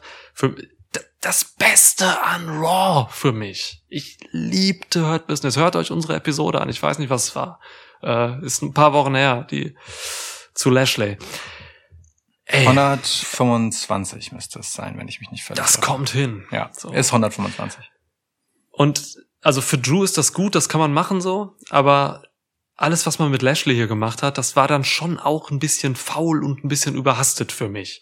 Mhm. Weil Lashley eben halt echt tatsächlich ein, das, das passte alles mit ihm. So. Und jetzt ist er für mich, wie gesagt, eindimensional. Er ist jetzt einfach so ein wütender Heel-Monster-Typ, der da rumgeht. Und das tut mir leid, auch für Lashley und fürs Hurt Business, für Shelton, für, für Cedric Alexander. Das, ich, ich weiß nicht, alles damit halt Drew Facepops kriegt. Ja, Ähm, schön, brillant. Es ist brillant Ja. auf den Punkt gebracht. Wenn es denn so intentioniert ist, aber ich kann es mir nur so erklären. Und ich, ich will das, also nicht, dass dass dass das falsch verstanden wird. Ne? McIntyre hat sich das verdient. Ähm, denn er hat schon irgendwo für sich das Beste aus dem zuweilen beschissenen Booking gemacht 2020. McIntyre hat diese Pandemic-Era gut geschmissen, obwohl man ihm halt echt Steine in den Weg gelegt hat. Ne? Ähm, Ob es jetzt irgendwelche billigen Scripts waren oder Gegner wie Big Show oder Voldemort oder so. Äh, der, pff, das ist schon bitter, äh, was da teilweise so stattfand um McIntyre. Aber er hat das schon gut gemacht. Mal ganz abgesehen davon, dass er überhaupt in dieser Phase der Pandemic Era in seiner ersten Titelregentschaft mit einem der Haupttitel ähm, ja den Laden schmeißen musste. Ne? Das ist halt auch einfach fucking undankbar. So. Ja, total, ey. Ja. also ne, kurz zusammengefasst, ich will sagen, Lashley musste zu, er musste quasi zügig gehasst werden. Und daher das ganze Zeug mit Hurt Business, dem Ja. Split und so. McIntyre muss geliebt werden für Mania. Und deswegen haben wir das, was wir hier haben. Ähm, es würde mich stark wundern, wenn Drew McIntyre hier nicht gewinnt. Äh, weil alles danach aufgebaut wurde, dass Drew hier auf jeden Fall vor Fans endlich seinen Mania-Moment bekommt und äh, ja, dann eben auch den Titel. Ja. Dreff McIntyre gewinnt. Wow. Ähm, Dreff. Treff. Der Ja. Dreff-Driver. Aber ähm, also wie gesagt, ganz, ganz hervorragend äh, analysiert und auf den Punkt gebracht. Ähm, aber ich Genau. glaube ehrlicherweise, das war genau so geplant. Also auch von vornherein. Lashley ist aufgebaut worden in dieser Form, zumindest auf den Mhm. letzten Metern dann, ähm, um sich den Titel zu holen, um Drew McIntyre genau mit allen notwendigen Mitteln den Push zu geben, den man ihm halt noch mal geben kann ähm, nach diesem Jahr, das er hinter sich hat, damit er äh, bei seinem zweiten WrestleMania-Titelmatch und eben mit Publikum sich noch einmal all das abholen darf, was er nun sich erarbeitet hat. Ne? Also auch weit über seinen Titelrun hinaus. Ja. Ähm, dazu kommt das äh, Golden Boy Ding, was du gesagt hast. Das darf man halt auch nicht vergessen. Ne? Ähm, Drew McIntyre sieht nicht so aus, als wäre er äh, besonders jung. Er ist auch nicht besonders jung, aber er ist schon im besten Alter. Der Mann ist 35. Ähm, das ist halt einfach äh, top-notch Wrestling-Alter so. Ähm, Bobby Lashley ist neun Jahre älter. So, äh, auch wenn Drew McIntyre nicht müde wird zu betonen und Lashley genauso en retour, dass sie beide ungefähr gleich viel Zeit im Business sind und gleich erfahren sind. Zwischen den liegen neun fucking Jahre. So. Ja, stimmt, stimmt, das ist ein Punkt. Ja. Ähm, ja, und Drew McIntyre ist auf jeden Fall, äh, da bin ich ganz bei dir, dieser Golden Boy. Und äh, dass es bei diesem WrestleMania zu so etwas kommen würde, war im Prinzip schon vor einem Jahr im Prinzip absehbar, ne? Als wir wussten, sein WrestleMania-Sieg wird ohne Publikum sein und wird nicht dasselbe sein. So, ähm, insofern, es wäre schon sehr erschütternd, wenn es nicht dazu kommt. Und ey, all das, was man jetzt dafür geopfert hat. Und ich bin bei Hurt Business wirklich voll bei dir. Nicht ganz so enthusiastisch wie du, aber grundsätzlich ja. Ähm, das untermauert nur noch mehr, wie wichtig dieses Projekt Drew McIntyre halt ist. So. Im Zweifelsfall ordnest du dem alles unter. Und das ist hier auch Mhm. so. Ja. Wird ein gutes Match. Ja. Also, ne? Ja. Das, äh, die, die harmonieren gut im Ring. Das, das wird krass. Das wird gut. Ja. Freue ich mich drauf. Ich freue mich Ja. auch drauf. Ich freue mich auch drauf. Cool. Das war Nacht eins. Das war Nacht eins. Wow. Okay, wir sind ungefähr eine Stunde drin im Podcast. Ja. Ja. Machen wir ein Zwei-Stunden-Ding, hä? Wie so WrestleMania-Previews halt so laufen, ne? Ja, ja. Ähm, also resümieren wir einmal kurz. Wenn es wirklich so kommt, wie wir sagen, dann haben wir einmal äh, eins, zwei, drei, drei Titelwechsel schon gehabt. Drei von drei möglichen äh, in Nacht eins. Krass. Okay. Ja, Tja, will man aber auch. Man will irgendwas, man will was Besonderes machen. So, so besonders man es irgendwie tun kann. Und Titelwechsel sind dann das einfachste Mittel auch. ja, das kann man jetzt so sehen, dass das WrestleMania-Momente sind. Man kann aber auch sagen, die Champs sind einfach nicht so stark und zwingend, die in dieses WrestleMania reingehen. Ja, ist beides richtig. Gucken wir uns doch mal Nacht zwei an, mein Lieber. Und Ja, reden wir wir von einem wirklich starken Champ in der Theorie. Okay. Asuka ähm, trägt ihren Titel theoretisch seit einer gefühlten Ewigkeit, auch wirklich unangefochten, muss man sagen. Ja. So unangefochten, dass sie halt einfach auch nichts zu tun hat, was irgendwie spannend wäre. Ähm, aber jetzt hat sie ein Mania-Match mit der kürzlich bei Raw debütierten Rhea Ripley, vermutlich anstelle von Charlotte Flair, die es sonst gewesen wäre. Ja. Ja, und Asuka gegen Rhea Ripley ist jetzt das Women's äh, Titelmatch in Nacht 2. Ach, Rhea Ripley. Ähm, ich fange mal bei ihr an, bewusst. Ähm, über Asuka habe ich schon viel gesagt in diesem Podcast in den letzten Monaten, äh, wie unwürdig sie gebuckt wurde für ihre Fähigkeiten und ihr Talent und ihr, ihr ganze, ja, für, für das, was Asuka steht. Einfach. Wir haben sie in unserer Q&A-Episode, die letzte Folge vor dieser hier, 129, nee, 130, ähm, Ja. noch, ja, im Prinzip als mitbeste Wrestlerin äh, hervorgehoben und gelobt. Ja, die ist sie. Die ist sie definitiv. Hört euch unseren Q&A-Podcast an. 130, wie gesagt. Aber habt ihr eh. ja, okay. ähm, Real Replay. Die war 2019 so dominant bei Survivor Series, ne? Bei diesem, bei diesem Wochenende. Sie hatte erst Takeover geschmissen und dann bei dem WWE Pay-Per-View halt abgeliefert. Rhea Ripley war der absolute Big Deal Star. So, da wusste man, okay, krass, das wird die nächste. Ja, und dann hat man ihr bei, bei Mania 2020 den ähm, NXT-Titel quasi gestohlen. Ja. Und es ging echt, und es ging echt bergab für sie. Es ging echt bergab. Ähm, danach kam sie wieder bei NXT, halt hin und wieder mal so, sie hatte zwischenzeitlich so Fäden im Robert Stone Brand, gegen Elia war sie da und so. Also, man hat es einfach nicht geschafft, Rhea Ripley heiß zu halten und das ist skandalös. oh ja. Jetzt taucht Rhea Ripley hier fünf Minuten vor WrestleMania bei Raw auf und fordert halt Asuka. So, weil halt sonst niemand da ist. Fakt. Fakt. Charlotte ist gerade nicht da. Es kann wirklich, wie du eben vermutet hast, auch an der, an der Covid-Geschichte liegen, dass sie da einfach noch länger mit zu tun hat oder so. Ähm, das ist halt auch so schade, dass Rhea Ripley halt hier irgendwie Plan C ist oder so. Das ist, es führt dazu, dass Rhea Ripley für mich gerade einfach nicht dieser Big Deal ist, der sie sein müsste. Und ähm, das, ja, dieses Match jetzt hier, das ist irgendwo okay. Aber okay ist halt nicht gut genug für Rhea Ripley. weißt du? so. Ja, ja, ja. Und das ist schade. Das ist kacke.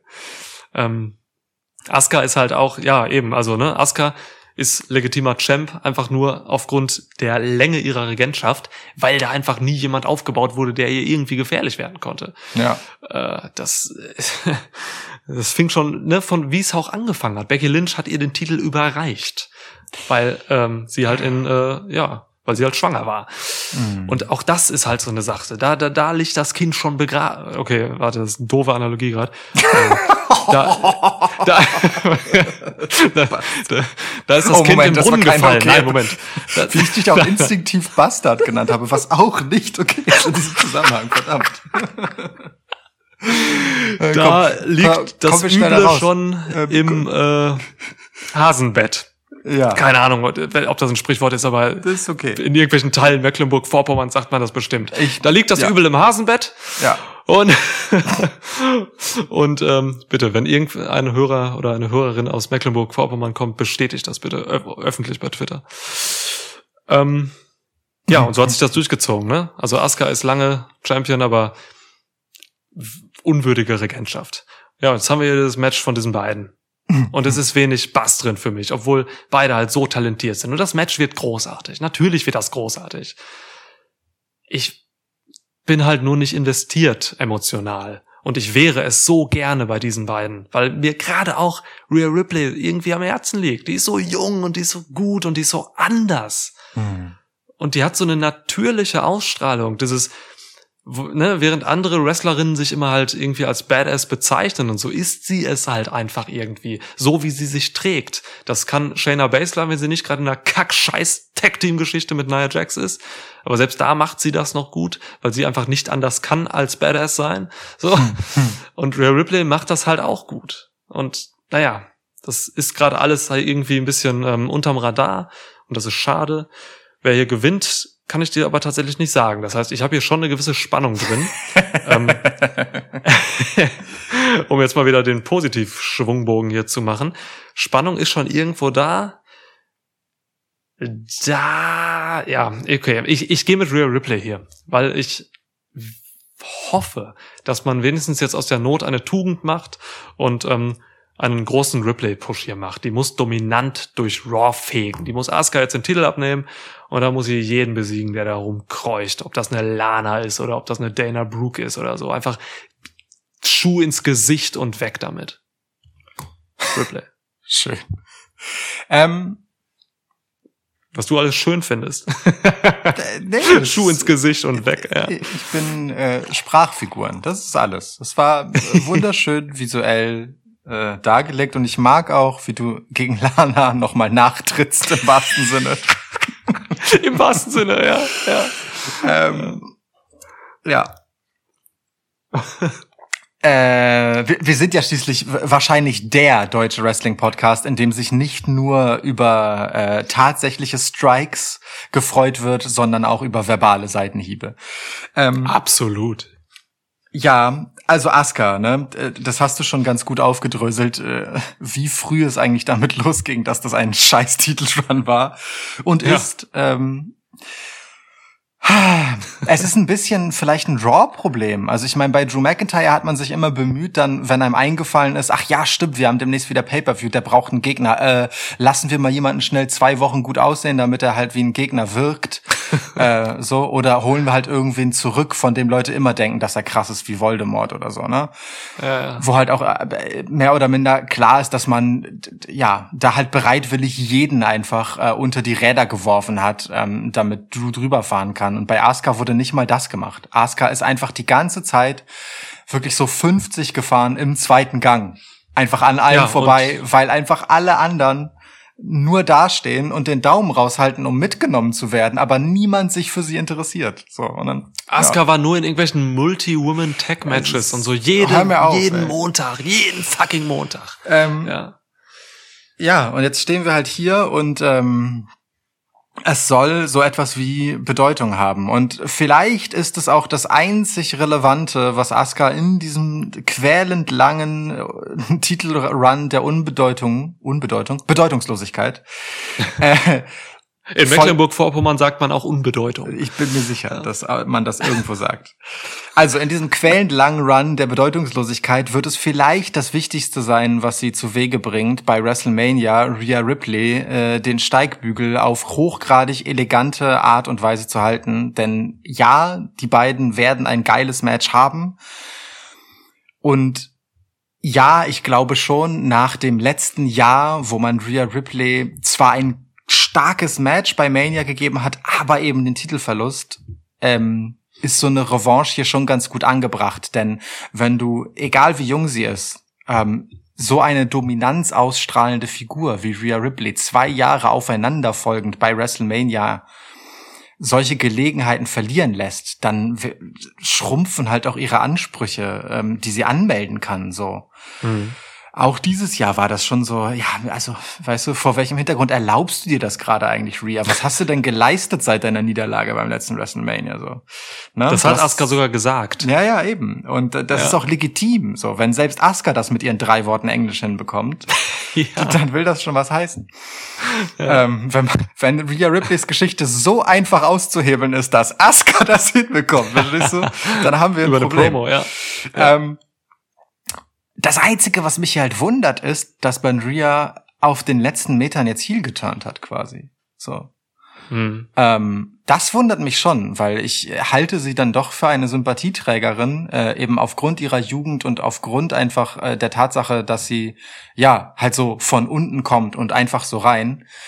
Ähm, und vor dem Hintergrund, dass Asuka halt charakterlich allen egal ist bei WWE.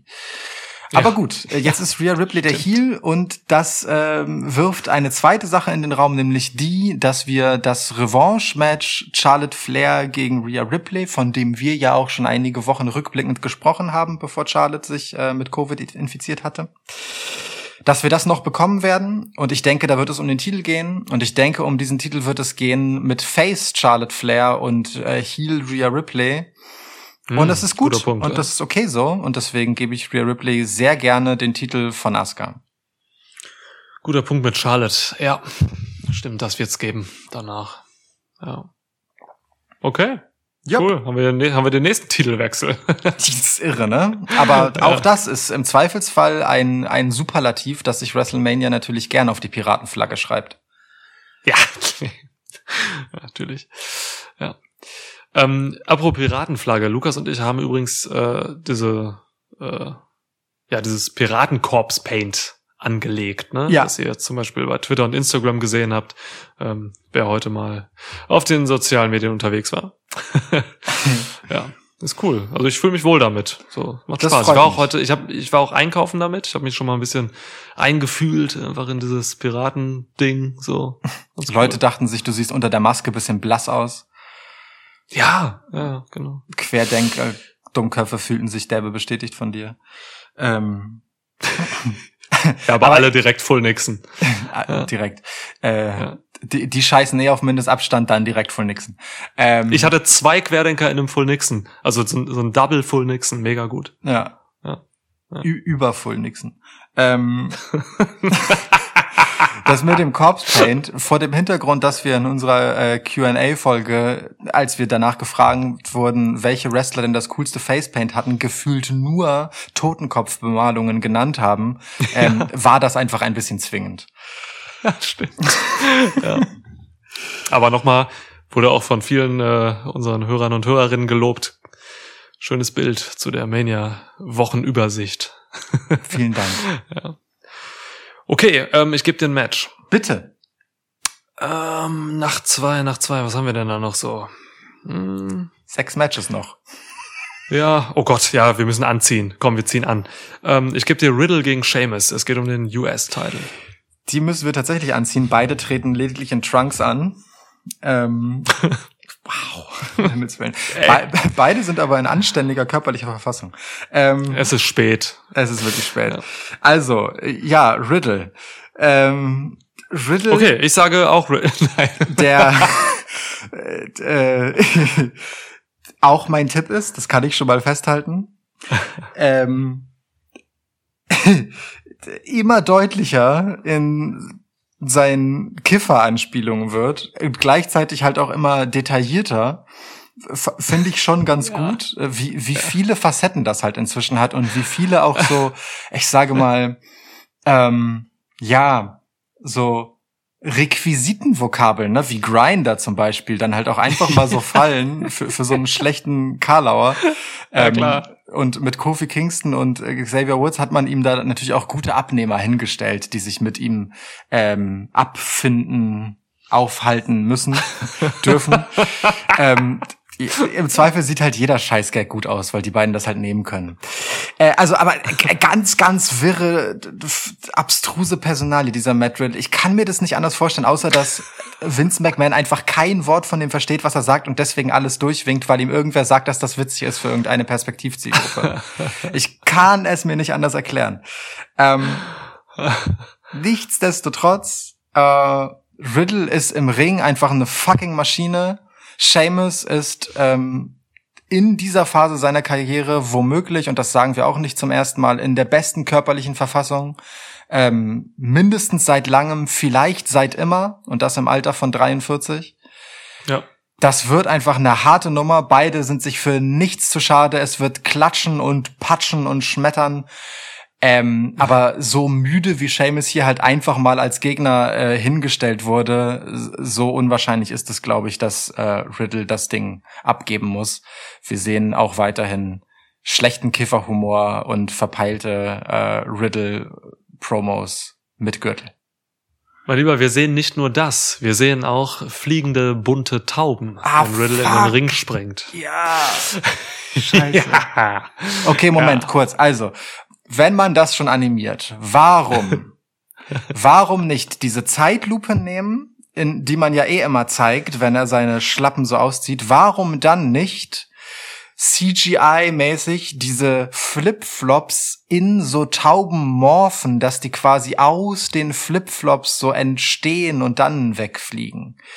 Weißt du, warum nicht, warum sich nicht so einen kurzen, Ja, spektakulären Moment geben? Ich verstehe es nicht. Naja. Niemand versteht es. Und das ist wahrscheinlich schon die Erklärung dafür. Oder? Exakt. Es ist wahrscheinlich Ja. Kifferhumor. Bekifft ist es wahrscheinlich mega. Das kommt super geil bekifft. Und dann setzt ihr mal noch eine 8D-Brille auf. Ja. Ich weiß nicht, wie weit die Technik mittlerweile ist. Vielleicht gibt's schon 8D. Weiß ich nicht. Ähm, ja, du, was soll ich sagen? Das ist halt die Gefahr von diesen schnell dahingerotzten Fäden, wo man einfach kurz vor WrestleMania irgendeinen, ich meine, Sheamus ist nicht irgendwer, der hat sich verdient gemacht über die letzten Monate, wir haben ihn hochgelobt in unserem letzten Podcast. Ja. Aber wenn man trotzdem einfach random irgendeinen Gegner dahin stellt, natürlich kommt dann keine Spannung auf. Ich sehe auch überhaupt keine Gefahr hier für Riddle. Null. Ähm, zumal Sheamus hatte ja sogar seinen Sieg gegen Riddle bei einer, irgendeiner Raw, ne, wenn ich mich Mhm. nicht irre. ja, ja, so hat er das Match ja bekommen. Ja, guck mal, da hat er doch schon seinen Sieg. Da braucht er, dann kriegt er noch nicht bei Mania auch noch. Ähm, es wird aber ein geiles Match. Äh, du hast gerade gesagt, ne? Und ich betone es auch immer gerne wieder. Sheamus hat mit 43 Jahren den besten In-Ring-Lauf seiner Karriere. Der ist quasi so ein so eine Art wandelndes G1. Der haut ein gutes Match nach dem anderen raus bei Raw. Ähm, und auch bei Fastlane gegen McIntyre. ja. Alter, war das oh, gut. Ja. Oh ja. ähm, ja, und das Schöne an diesem Match hier ist jetzt, äh, sowohl Seamus als auch Riddle liefern mir im Ring halt echt stiffes, glaubwürdiges, professionelles Wrestling. So, ne? Mit, mit Betonung auf stiff, glaubwürdig und professionell. und, Ah, komm, dann beton doch das Wrestling noch mit. ja, ich will's nicht übertreiben. Okay. Äh, Maß halten, ja. Die Mesotes-Lehre. Ja. Immer die Mitte.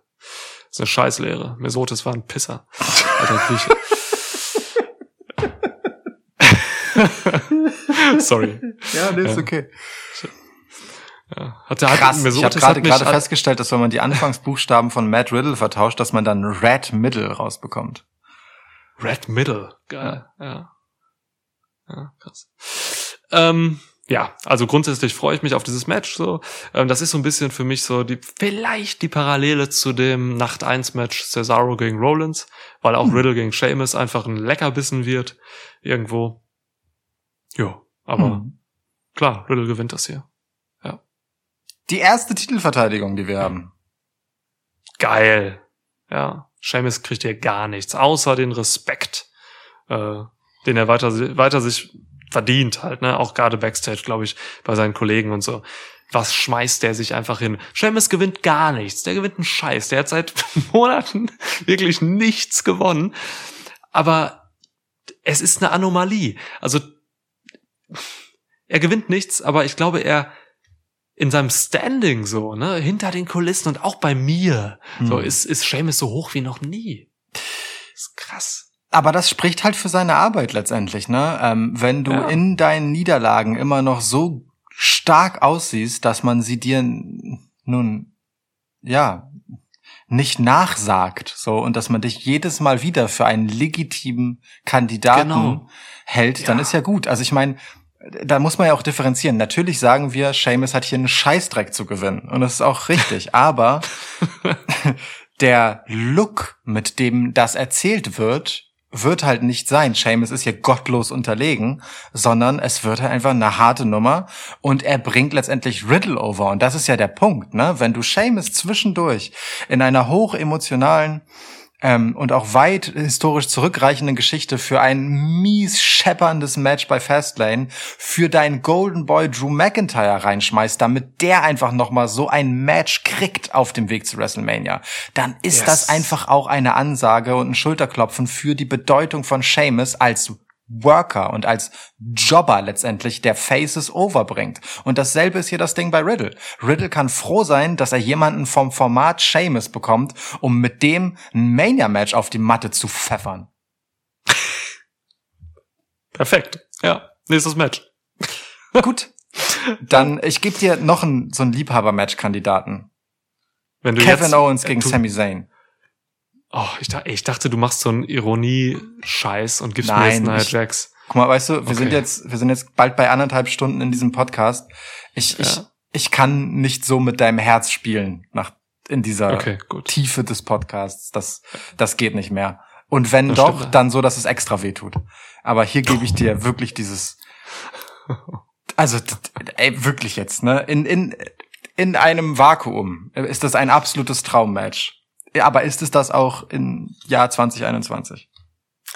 Kevin Owens gegen Sami Zayn ähm, ist immer eine Traumkombi, ne? Einfach aufgrund der Historie dieser beiden. Das sind einfach so lange gute Freunde, die einfach ihre Wrestling-Karrieren einfach parallel verlaufen lassen seit hm. unzähligen Jahren ähm, und das jetzt auch auf großer Bühne machen können. Das ist Wahnsinn. Das gab's noch nie vorher. Ich freue mich einfach für diese beiden Freunde, dass sie jetzt hier bei Mania gegeneinander wresteln dürfen. Das ist menschlich einfach eine schöne Geschichte. Ähm, Schön gesagt.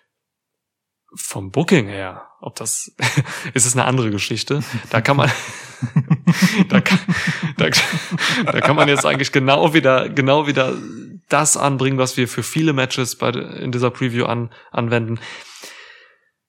Es ist halt irgendwie aus dem Nichts einfach so dahin gepackt worden, so. Also ich weiß gar nicht, wie kam Owens da rein? Er hat, also Sami Zayn wollte ihm halt, in, wollte ihn halt in der Doku haben und äh, Kevin Owens hat halt irgendwann durchblickt, dass Sami Zayn halt ein, ein irrer Verschwörungstheoretiker ist. So. und dann gab's halt irgendwie ein Match, so nach einem stiffen Helluva-Kick.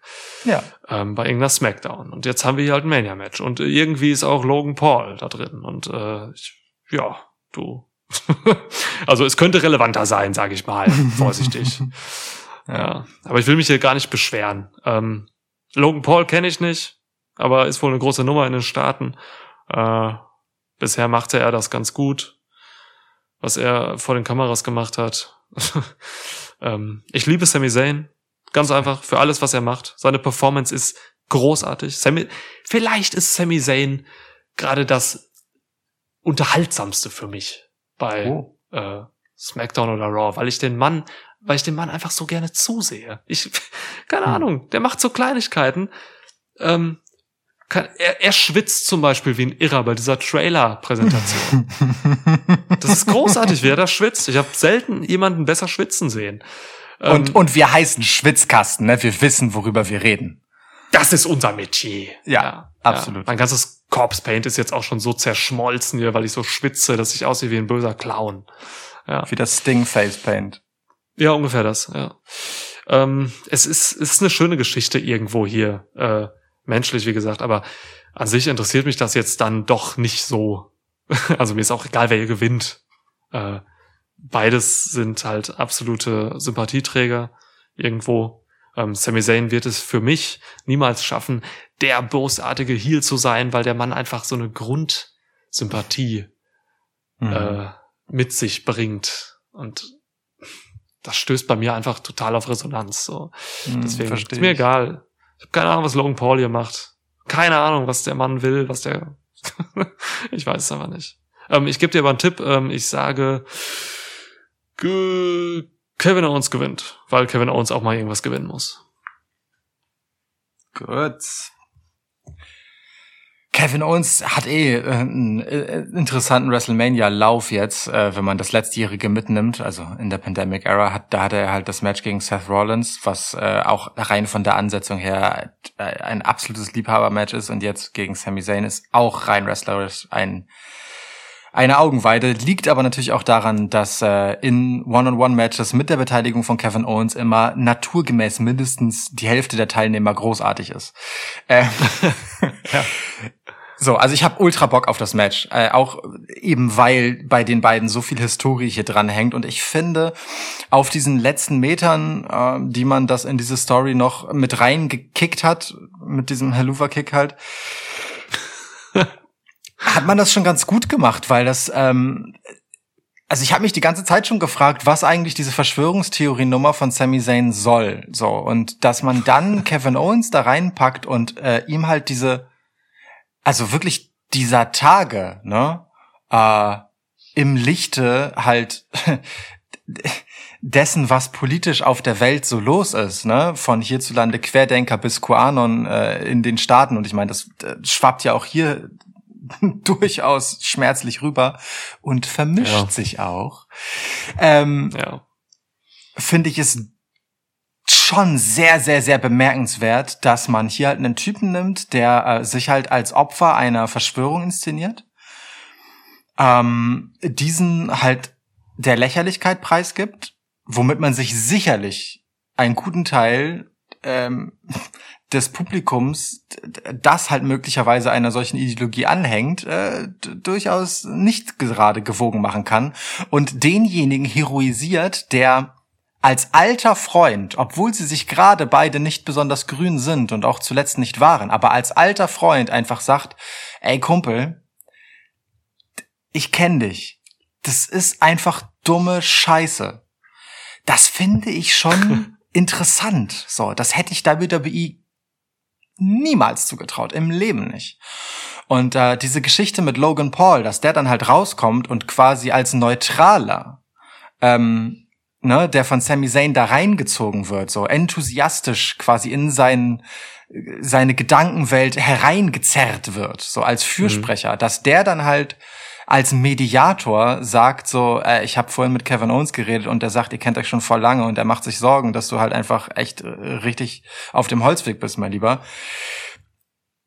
Auch das finde ich durchaus bemerkenswert mit einer derartigen Internetprominenz. So, also hier steckt viel mehr drin als allein schon das großartige Wrestling-Match, das es wird völlig irre. Also hättest du mich von einem Jahr gefragt, was machen Kevin Owens und Sami Zayn äh, 2021 bei WrestleMania, dann hätte ich dir alles erzählt, aber nicht das. So.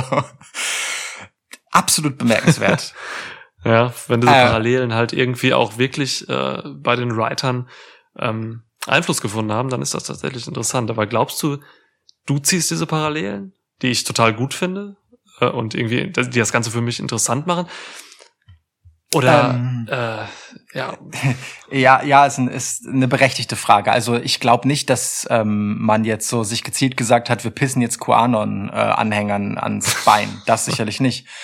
Aber ähm, ich meine, Sami Zayn ist ja von seinem ganzen Auftreten ne, mit diesem Great Liberator Ding halt auch eher dem äh, äh, linksaußenpolitischen Spektrum zuzuordnen und das ist er ja auch äh, vokal, äh, wenn man seinem Social Media folgt. Guter Mann, ja. nämlich der Sammy. Ähm, insofern spielt man hier halt sozusagen mit verschiedenen Rollenbildern, Klischees, Feindbildern, aber vielleicht auch gerade deswegen, ne? Also ich meine, warum denn nicht ich unterstelle das nicht, dass das Absicht ist, aber jetzt mal so, einfach nur mal so ein Stück weiter gedacht. Warum denn nicht ähm, einem Rechtsaußen-Spacko halt einfach vor Augen halten, wie dämlich seine Ideologie ist, indem man sein absolutes Feindbild, ne, so einen Sozial nach Sozialisten aussehenden Typen hernimmt und all das tun lässt, was man nun diesem Rechtsaußen-Spacko äh, vorhalten möchte, nämlich halt einfach sich absurde Scheiße einreden. Wär, wäre ja. ein total interessantes Muster. Das wird überhaupt nicht resonieren, weil Verschwörungsideologen ähm, überhaupt nicht empfänglich dafür sind. Aber Kevin Owens ist hier halt die wichtige Rolle. Dass man halt sagt, wir bestärken hier jetzt den Typen aus dem Umfeld von jemandem, selbst wenn der sich schon von diesem Durchgedrehten distanziert hat, wie Kevin Owens das hat, und geben diesen Leuten einen Helden, damit sie in ihrer Familie halt vielleicht mal Leute zur Raison bringen. Das finde ich schon bemerkenswert. So, ganz grundsätzlich, egal welche ideologischen Hintergründe man jetzt bei diesen mhm. Verschwörungsglauben ähm, dahinter setzen will. So, da, das finde ich schon bemerkenswert. Man muss das halt nicht machen. So, ne? Ähm, keine ja, Ahnung, wer sich das ausgedacht hat. Keine Ahnung, ob das vielleicht Kevin Owens und Sami Zayn einfach gesagt haben, wir möchten das. So, ich weiß es nicht, aber ich finde es auf das jeden Fall Das ist ja schon was geplantes. Ne? Also es kam jetzt schnell, dass Kevin Owens da, da, da reinkam. Das war jetzt, ist jetzt noch nicht so lange her, ein paar Wochen. Aber die Sache mit Sami Zayn läuft ja schon ewig. So voll mit dieser, mit dem, ne, mit der Doku und so. Und ja, also vor dem Hintergrund so viel Hirnschmalz habe ich jetzt ehrlich gesagt gar nicht in diese Fehde investiert wie du. Ähm, aber sie wird doch jetzt durch deine Worte tatsächlich irgendwie ein bisschen interessanter für mich. Auch mit dem Ausblick dann, was danach passiert, wer auch immer dieses Match gewinnt. Kevin Owens. Ja. Oh, okay. ich, ey, ja. eins möchte ich noch sagen. Ich bin unfassbar gespannt auf diese Doku. ja, der Trailer war doch großartig. Ey, der, der, Trailer war Gold. Ich liebe halt einfach diesen Satz, wo Sami Zayn halt einfach wirklich so leicht äh, äh, mitgenommen in die Kamera sagt, dass er aufgrund der vielen Vergehen von Referees gegen ihn eine latente Ab Abneigung gegen Zebras entwickelt hat. Ja, ich weiß. Das ist so geil. Sami Zayn ist der Beste. Ey. Ja, absolut. Oh. Also, ja, war, Ja. war, der Trailer hat mich wirklich sehr gut unterhalten. mein, mein persönlicher Highlight-Moment bei der letzten Raw, kein Witz jetzt. Ja, ja. Sag nicht immer Raw. Ja, Ähm, es ist auch SmackDown, ja? Ja, ja. Guck mal, Alles Gute ich ist hab- immer ey, ich sag- Smackdown, ich sag- alles Schlechte ist immer Raw. Ja, ich weiß. Ich sag, wie es ist, ne? Ich, ich guck Raw inzwischen in so kurzer Zeit, äh, dass ich das gar nicht mehr wahrnehme, was da passiert. ja, ja, ja, ich weiß. Ah, Okay, beide haben Owens gesagt. Wer ist dran? Ich. Ja. Ich bin dran. Okay. Ähm, puh, wir haben noch ein paar Matches. Ich gebe, ich will's, ich will das irgendwie hinter mich bringen. Ich weiß nicht, wie es dir geht. Vielleicht hast du da mehr zu, zu sagen. Ähm, ich gebe dir mal The Fiend mit Alexa Bliss gegen Randy Orton. Wow, das war eine. Hast du es nicht erwartet? Äh, nee, nee, das ist, ähm, ich habe diese Reaktion von mir, die gerade so aus mir rauskam. Ach so. ähm, die hat mich selbst ein klein wenig überrumpelt. Hast du dich angezündet? Ähm, nee, Mal wieder? Das, das, das habe ich, glaube ich, in der Fastlane Review zu Genüge getan. Ja, stimmt. Ähm, hast du wirklich. Ja. Ach, also so langsam, aber sicher ist The Fiend für mich geschmolzen. Oh, Ich oh. weiß nicht. Also das Thema ist bei mir vielleicht ein bisschen äh, verbrannte Erde langsam. Oh Gott. Ähm, Ja. nee, also ich werde irgendwie nicht warm damit. oh Gott. Ach. also, dass ich das, dass ich das mal über Bray Wyatt sag, ne, aber das ist so zäh. Es ist wirklich so zäh wie das Plastik, das noch irgendwie einen Rest seiner Form behält, nachdem Randy Orton es eingeschmolzen hat. Mhm. Und ich rede von der Maske vom Fiend. Ähm, Hätte keiner jetzt äh, gedacht. der halt, ey, das, äh, nachdem wir nun Leute, die als dumm beleidigt werden, mit dem Braun Strowman-Thema abgeholt haben, müssen wir jetzt auch ein bisschen ne, so rücksichtsvoll kommunizieren. Falls die wirklich ein bisschen dumm sind. Ähm, Nein, unsere, unsere Zuhörerinnen und Zuhörer sind natürlich äh, allein schon durch die Entscheidung für diesen Podcast äh, absolut elitär. Das ist auch nicht gut. Wo, wo, wo Ja. manövrierst du dich hier rein? Ja, ich weiß auch nicht genau, aber genau dazwischen liegt die Wahrheit. Ähm,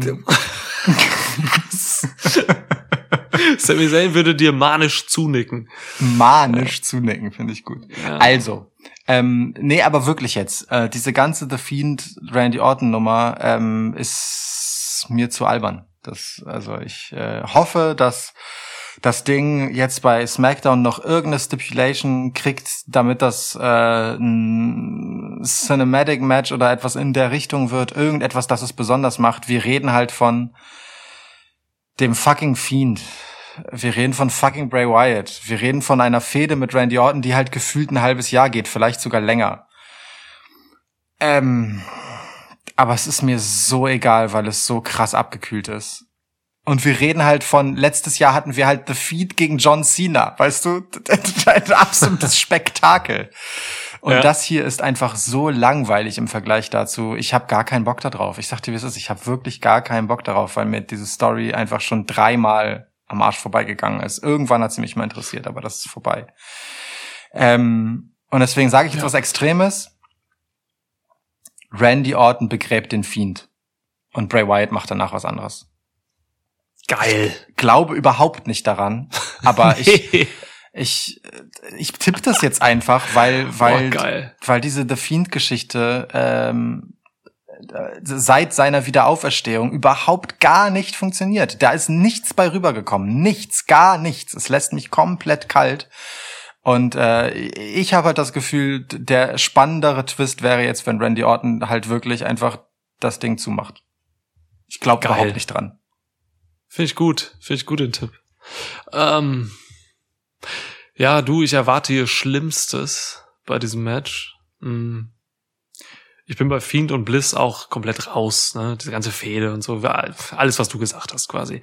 Ach, ja. Ähm, das, das ist nicht für mich erzählt.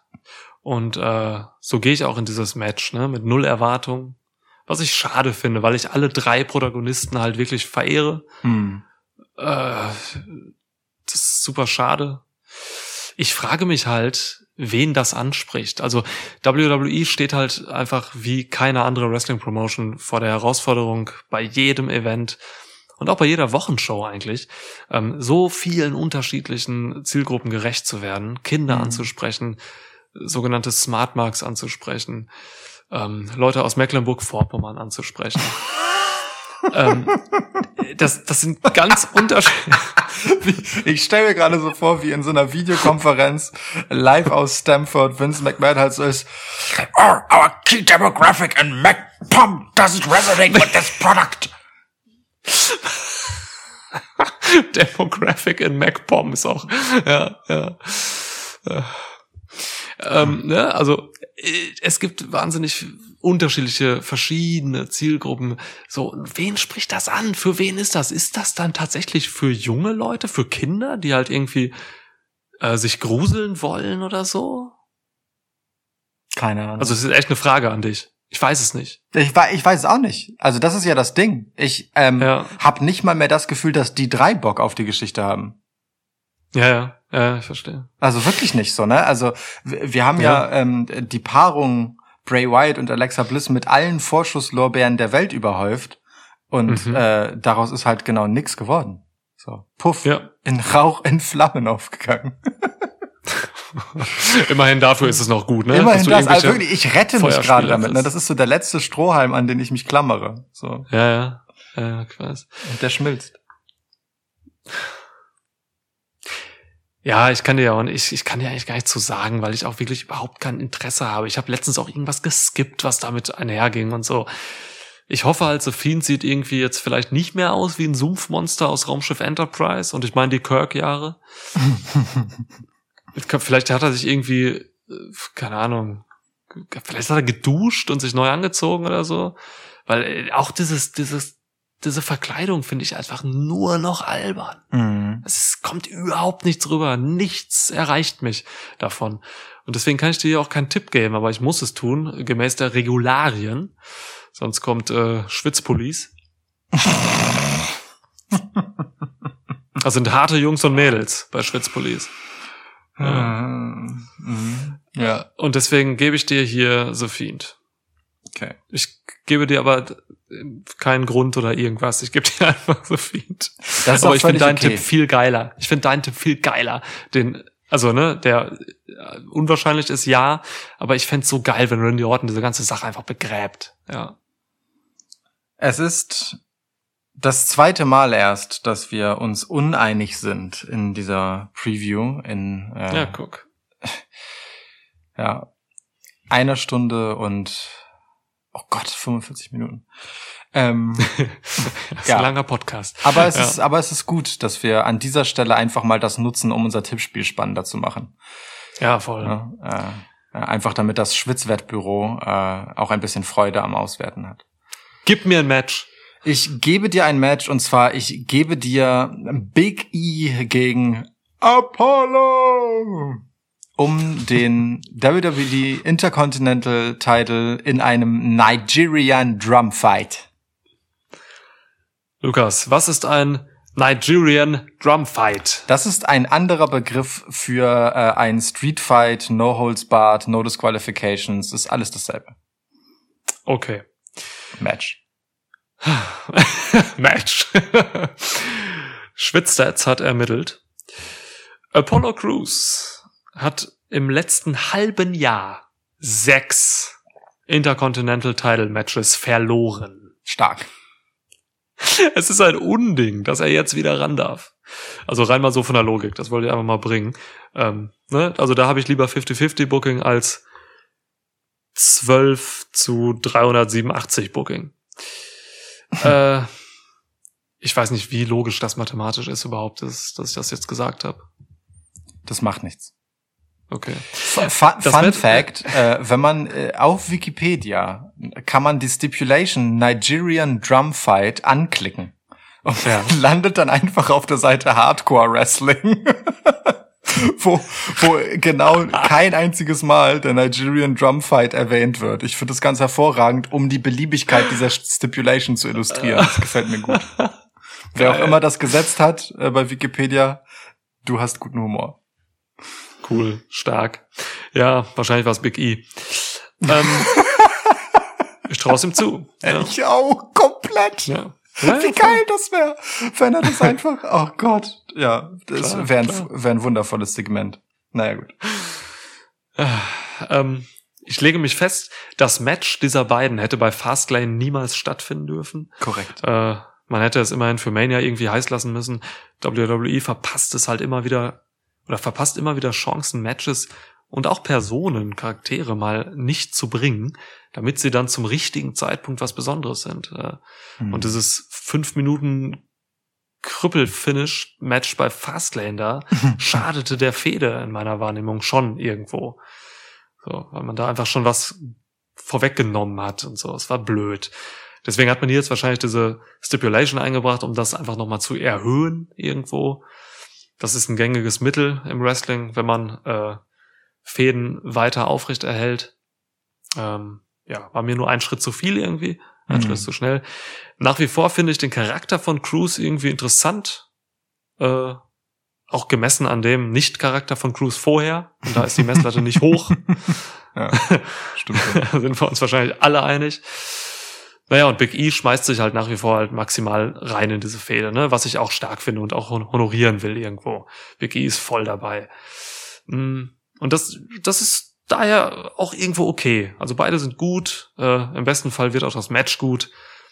Äh, und sie kriegen mehr als fünf Minuten. Denn das Potenzial ist hier absolut gegeben. Äh, Mhm.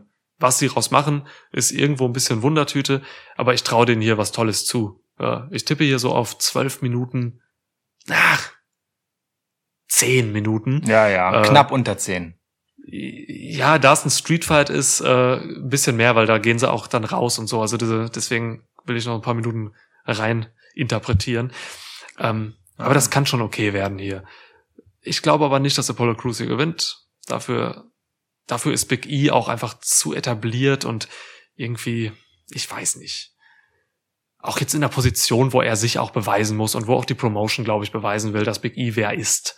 Und äh, deswegen tippe ich hier auf Big E. Ja.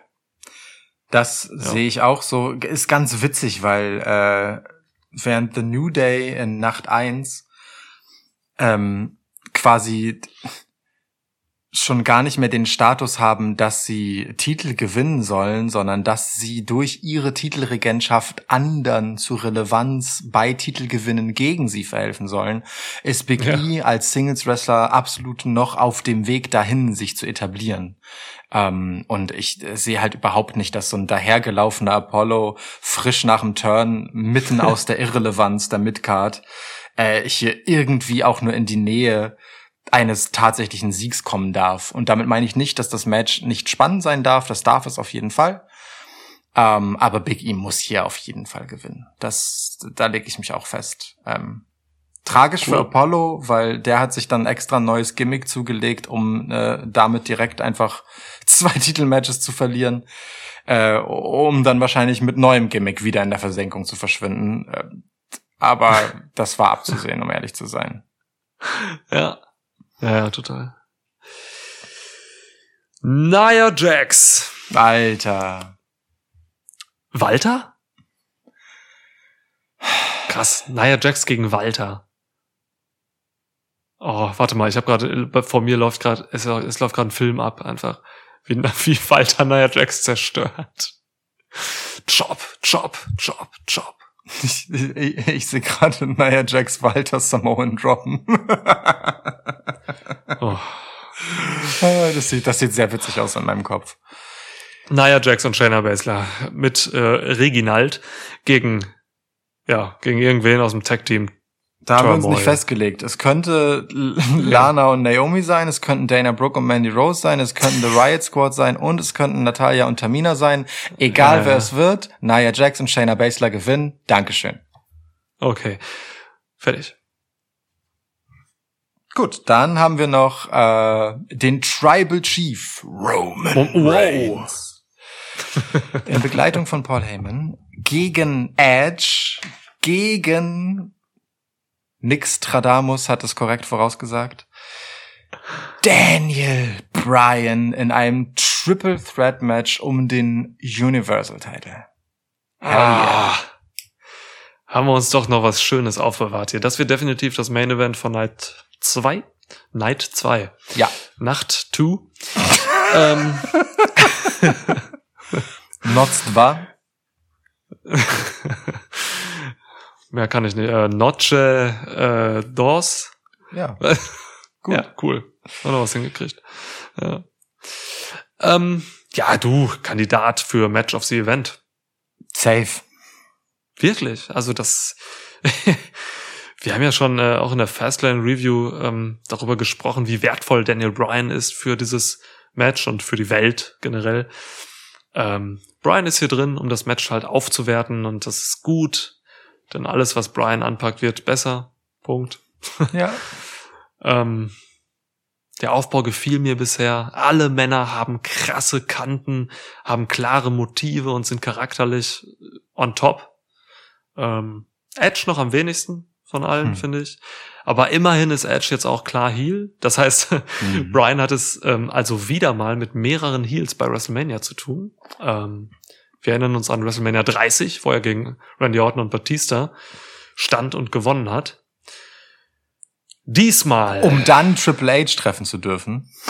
Ja, ja, ja. Uh, das, war, Also, das, das ist ein krasses Mania, ey. ja, ja. Also, ja. Diesmal, äh, lieber Lukas, reicht es nicht für Daniel Bryan, ähm, Hm. weil Roman Reigns dieser Roman Reigns ist. Ähm, ich finde es für Bryan halt irgendwo schade, so, dass er nicht nur in diesem Match ist, um das Match aufzuwerten, sondern weil er auch in diesem Match ist, um den Pin zu fressen. Hm, hm. Gegen diesen, ja, von wem weiß ich nicht. Ähm, mir, ja, doch, ich weiß es. Doch, doch, doch. Guck mal, ich gehe mit dir. Du sagst seit Jahrzehnten sagst du, dass dieser Roman Reigns den Titel in diesem Jahr nicht verlieren wird. Ähm, ja, das wird auch hier nicht passieren. Äh, ich glaube, Daniel Bryan wird gepinnt von dem überdominanten Weltklasse-Performer Roman Reigns. Ähm, und auch diese perfekte Comeback-Story, die Edge mitbringt, äh, reicht nicht, um hier irgendwie zu gewinnen oder so. Also Reigns ist für mich dann doch einfach der klare Sieger in diesem Triple Threat Match. Ähm, auch weil es für Edge, über den ich lange nachgedacht habe im Vorfeld, auch weil es für Edge eigentlich gar nicht so lukrativ und notwendig ist, hier zu gewinnen. Hm. Denn ähm, guck mal, für Edge wäre es charakterlich sogar irgendwie passend, hier zu verlieren, weil er dann den Charakter, den er jetzt schon angekündigt hat, so in den letzten ein, zwei Wochen, einfach noch weiter ausbauen kann. Dieses Manische, was er jetzt zuletzt rausgeholt hat, ne? Dieses, dieses klare, heelisch-manische, getriebene zum Teil, ähm, das kann er daran weiter ausbauen, eben, ja, dass er hier verloren hat wegen Daniel Bryan. Ähm, das kannst du herrlich auserzählen. Hm. So, ne? Erstmal in Wut gegen Bryan, der hier sein Match verliert und ihm damit den Titel versperrt. So, und äh, ist eine gute Geschichte, glaube ich. Da kann man was mitmachen. Also ich sehe Bryan gegen Edge hier nach, nach Mania. Und ähm, ich gebe dir noch einen Wunsch mit. Auch so ein utopischer Wunsch. Ich wünsche mir, dass dieser Mania Tag 2 damit endet, dass Roman Reigns den Titel gen Himmel streckt, Hm.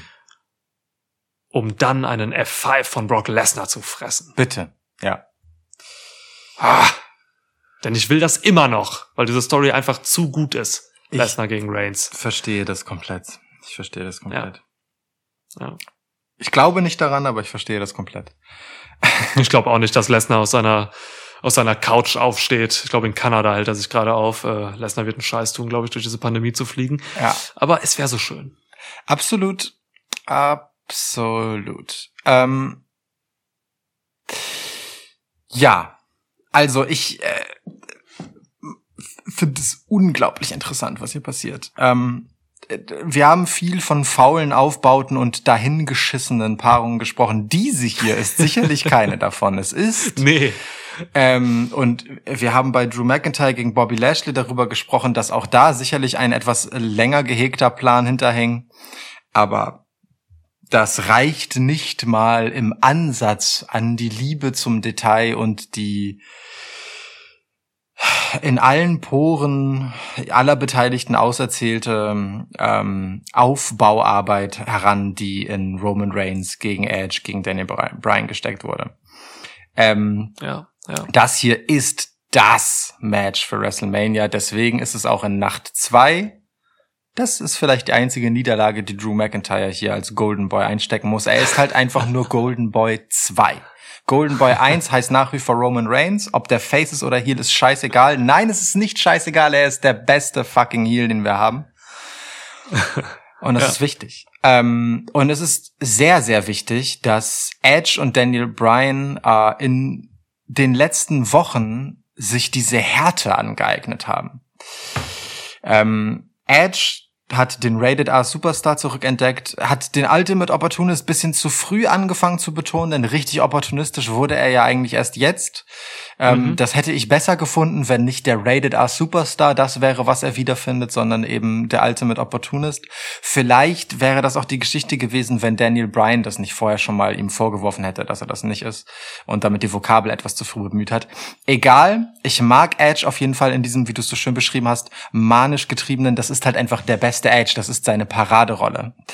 Ja. Ähm, und dieser Edge ist halt einfach gefährlicher als der Edge davor. Ja, so. Und voll. wenn Roman Reigns nach den Titelverteidigungen, die er zuletzt hinter sich gebracht hat, etwas braucht, dann Gegner, die ihm gefährlich werden können.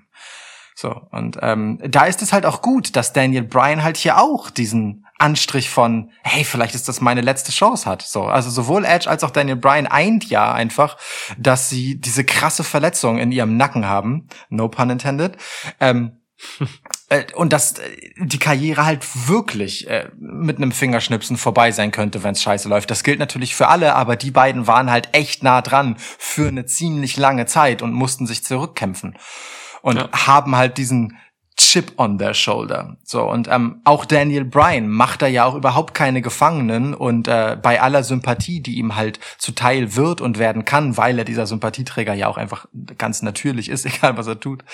Ähm, man glaubt ihm halt komplett diese rücksichtslose Motivation, dass er halt im Zweifelsfall hier auch über unbeliebte äh, Pfade gehen wird, um sich den Titel zu holen und dass er sich irgendwie in dieses Match reingeschlichen hat, dass das selbst einem Edge zuwider ist, der eigentlich damit komplett resonieren können müsste, weil das halt einfach genau seine Art ist, Dinge zu machen, so, ne? Oder der findet es genau deswegen scheiße, weil er mit seinen eigenen Waffen geschlagen wird. Ähm, aber ich liebe das tatsächlich, dass ähm, beide Gegner hier halt einfach nochmal, du hast es Kante genannt, so viel Gefahr, Unberechenbarkeit und auch einfach Willen und Bereitschaft, äh, weit zu gehen, bekommen haben in den letzten Wochen, dass Roman Reigns ja einfach eine richtig fette Aufgabe hat und dass dieses WrestleMania-Match Roman Reigns einfach nochmal nach vorne bringen wird. Mehr als jedes Singles-Match gegen Edge es könnte, mehr als jedes weitere Match gegen Daniel Bryan es könnte und mehr als ein normales Triple Threat, ohne dass die letzte SmackDown-Episode passiert wäre von letzter Woche.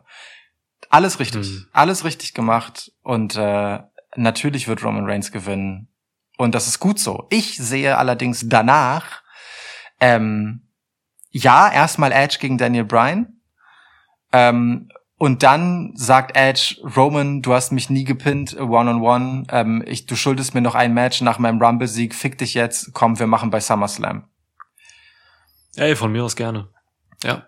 Weil auch da ist noch Musik drin. Vor allem mit diesem Edge. Auch wenn das dann eine Heel gegen Heel Nummer ist, das ist, glaube ich, echt scheißegal. So. Ähm, Ja, total.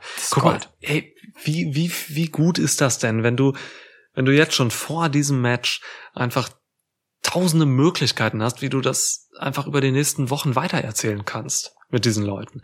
Das schaffst du halt, wenn du Charakteren Motive gibst, Charakter gibst und halt wirklich äh, gute Performances da rausholst. So. Ja. Und das hat hier alles wunderbar geklappt. Du hast es gesagt. Ähm, stimme dir eigentlich in allem zu, was du gerade gesagt hast. Es ist schon krass, wie viel Hirnschmalz und wie viel Fokus auf diese Feder, auf dieses Match hier gelegt wurde. Im Vergleich auch zu anderen, ne? Als wenn man echt so einen Powerbalken hat und man zapft 80 Prozent einfach für dieses Triple Threat Match ab. hm. So, die letzten Wochen und jetzt, das geht ja seit, also unzähligen Wochen ist das schon einfach eine heiße Kiste. Ja. So, Ja. Das ist, das ist der absolute Wahnsinn, während man halt echt ähm, für die meisten Matches ja, so in den letzten ein, zwei Wochen sich mal überlegt hat, ja, kacke, müssen wir mal irgendwie noch die Leute hier unterbringen, ne? Ja, okay. So. Irre. ja, ja. Irre. Ich finde diesen Kontrast so krass heftig. Voll, voll. Gerade auch, also wie lang sich auch diese Daniel Bryan Reinschleichnummer schon angedeutet und gezogen hat. Ne? Also du, du hast ja. das ja wirklich früh ins Gespräch gebracht, als äh, letztendlich ein Outcome des Ganzen und Recht behalten. Ähm, man kann sich für Sachen halt auch einfach mal Zeit nehmen, wenn sie gut sind. So, wenn sie scheiße sind, dann mach's kurz. weißt du, wenn's gut wird, dann gib ihm, gib dem Ganzen die Zeit zu atmen. Und die drei füllen das ja wirklich ganz hervorragend aus. Ähm, und es passiert ja auch etwas, ne? Das Ding bleibt ja nicht stehen. Es ist ja, auch wenn die grundsätzliche Aufstellung vielleicht schon relativ früh klar war, wie dieses Match jetzt aussieht im Detail und wie die Charaktere sich selbst darstellen, ähm, das hat einfach ganz großartige und spannende Entwicklungen genommen, die sich über Wochen äh, dahin entwickelt haben. Das ist einfach ja. schön erzählt. Ja, total. Und, und zum Match, über das wir jetzt noch gar nicht spekuliert haben, hm. ähm, das wird natürlich heftig gut. Ja. Äh, Daniel Bryans Wert darin ist unfassbar hoch. Äh, Edge kann sich halt echt mal zurücknehmen auch ein bisschen, so dadurch, dass es ein Triple Threat Match ist. Ähm, Roman Reigns wird das tun, was er immer tut. Er wird dominant sein und er wird äh, Charakter zeigen im Match.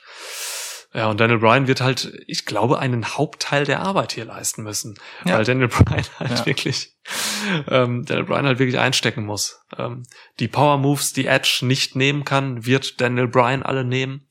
Ja. Von Reigns. Ja. Ähm, der, pff, Reigns wird, äh, Brian wird hier wahrscheinlich als der erfahrenste und beste Wrestler im Match ähm, ziemlich viel dirigieren. Ähm, er wird Positionierung äh, klar machen und so. Das sind so Kleinigkeiten, äh, auf die es dann aber ankommt, um ein großartiges oder um ein gutes Match wirklich großartig zu machen. Und äh, dafür sind hier alle Zutaten gegeben. Denn diese drei können halt alles, so, ne, von Erfahrung. Also jeder bringt halt auch andere Stärken mit in dieses Match. Mhm. Das, ist, das ist eigentlich eine Traumkombi und da kann so viel passieren. Ähm, ich freue mich einfach darauf. Das ist wirklich mal wieder so ein Main-Event, wo ich mir denke, boah, ey, hau diese ganzen Women's Tag Team Scheiß-Sachen weg und so und äh, ja, dann ist das Match noch und so. Ich freue mich halt auf dieses Main-Event und äh, das ist total wichtig zu haben, weil der Stellenwert eines Main-Events bei einem Pay-Per-View, der ist nach wie vor sehr der ist so wichtig und so groß und den kann man einfach, ähm, ja, ich glaube, in diesem Fall jetzt hier wirklich nicht äh, besser oder nicht größer generieren bei WWE gerade. Ich freue mich drauf. Es ist, also, wir dürfen ja auch einfach nicht vergessen, es ist fucking WrestleMania vor gottverdammtem Publikum. Menschen. Roman Reigns wird sich hier zum ersten Mal mit diesem Gimmick live Buhrufe verdienen dürfen. Daniel Bryan wird hier Sympathien ernten. Ja. Hier ist wieder echte Emotion in Form von Resonanz aus dem Publikum im Match. Das kann man gar nicht hoch genug bewerten. Ja, und bei Edge weiß man es gar nicht, was da passiert. Und das ist das Spannende daran. Edge ist hier halt witzigerweise, obwohl er von vornherein der feststehende Gegner war, das steht ihm ja nun mal qua Sieg im Royal Rumble zu, ist er die hm. Wildcard durch diesen Turn, den er jetzt genommen hat. Mit dem Ultimate ja. Opportunist ist in jeder Hinsicht zu rechnen. Ähm, und auch die Tatsache, dass er sich jetzt das Rated R Superstar Ding auf die Fahne geschrieben hat, das ist ja auch ein Gimmick, das auch beliebte Phasen hatte und nicht nur ähm, Narzisstik Opportunisten Heal. So, ne? Da, da ja, ist, da, da steckt halt beides drin. So. Und gerade daran, dass alle drei weder mit ihrer Sprache noch mit ihren Aktionen irgendwie hinterm Berg halten, ähm, da dran kann man jetzt, wenn man ganz weit gehen will, auch sagen, hm, wenn das in deinem Main Event so ist und diese drei Jungs das so machen und auch diese Härte darstellen und auch die, diese Worte wählen, die sie wählen und so, bewegst du dich dann auch, was die Darstellung deines Produkts angeht, vielleicht in eine weniger äh, weichgespülte Richtung, als das vielleicht in den letzten Jahren und vor allem vor ein paar Jahren noch war mhm. und öffnest dich wieder stärker in, in Richtung einer härteren Gangart. So, da, da kann man jetzt alles Mögliche rein interpretieren. Das stimmt, ja. Spannende daran ist halt, ähm, anders als bei WrestleMania letztes Jahr ist das, was hier passiert, einfach nicht mehr völlig vorbestimmt. Im Sinne von, hier sitzt reales Publikum in der Arena und wird reagieren. Und mhm. das macht Momente. Das macht Momente, die kannst du nicht in irgendwelchen inszenierten filmischen Stories irgendwie oder mit Applaus aus der Dose kreieren. Das machst du halt mit echten Emotionen. Und das ist Mann, das ist gerade bei diesem Match zum Beispiel einfach eine richtig, richtig, richtig große und wichtige Nummer. Und da möchte ich dann noch eine Frage aufgreifen, die es nicht in unseren Q&A-Podcast geschafft hat, denn wir hatten echt zu viele Fragen, äh, von Luke, Luxk.x unterstrich unterstrich auf Instagram schrieb uns nämlich WrestleMania 37 mit Zuschauern ein Reinfall, Fragezeichen, keine Cinematic Matches war seine Begründung dafür. Wie siehst du das? Ähm, also ob es ein Reinfall wird, weil ich verstehe die Verbindung zu Cinematic Matches nicht gerade. Ob äh, das nun die Entscheidung, dass es mit Publikum stattfindet, zum Nachteil äh, der Show gereicht. Ach so. Weil äh, man keine Cinematic Matches machen kann. Ach nee, man hat äh, man hat jahrzehntelang ähm, Wrestling ohne Cinematic Matches gemacht und äh, das ist die Hauptbaustelle, also das ist die Hauptkompetenz von WWE. Ähm, Cinematic Matches musste man erst lernen. Äh, Cinematic Matches will man nicht und äh, die waren jetzt nur aus der Not geboren für Vince McMahon. So deswegen Cinematic Matches äh, wird man bei Mania auch nicht bringen, weil man muss sich halt vorstellen, da gucken dann pro Abend 25.000 Leute auf den Tron. gucken wir mal auf den Bildschirm hin. Das ist halt Kacke, das kannst du nicht lange machen. Da werden die Leute unruhig, dann äh, kommt Unruhe im Publikum auf, weil sie pinkeln müssen, dann pissen sie alle in ein Pissoir und kriegen alle Covid. So, das ist halt scheiße. So, also Cinematic Matches, bitte, bitte nicht. So, da. Ähm, Ob es ein Reinfall wird, ich glaube nicht. Ich glaube, die Leute sind wieder heiß auf Mania und das Publikum selbst wird Bock haben. Reinfall kann ich mir in Este, also ne, im Stadion so, Reinfall ist für mich halt eher vorgelagert, nämlich in diesem Aufbau, hm. weil vor dem Hintergrund, dass man eben wieder richtiges Publikum da hat und eine richtige Crowd und richtige Emotionen und so, hat man hier dann tatsächlich an zu vielen Stellen zu wenig investiert und gemacht. Ähm, das, das ist faul gewesen, also zu faul in zu viel, an zu vielen Stellen und das verstehe ich nicht so ganz, mm, weil ich gehofft oder gedacht hätte, dass man diese Pandemic-Era jetzt auch vielleicht beenden will Mhm. Ähm, mit einem Knall, mit einem, mit einem richtigen Outcome, so mit einem richtigen Feuerwerk irgendwo. Und das liefert mir diese Mania Card jetzt im Vorfeld nicht. Wie das Event dann wird. Ey, vielleicht überrascht mich jedes Match so, dass es, dass, dass es mich den Aufbau vergessen lässt, weil das Event einfach so geil ist und die Matches so toll werden. Aber die Hoffnung ist da eher klein bei mir. Ja. Ähm, ja. ja, also Reinfall im Vorfeld, ja. Ähm, beim Event reden wir noch mal in einer Review drüber. ja, schön gesagt.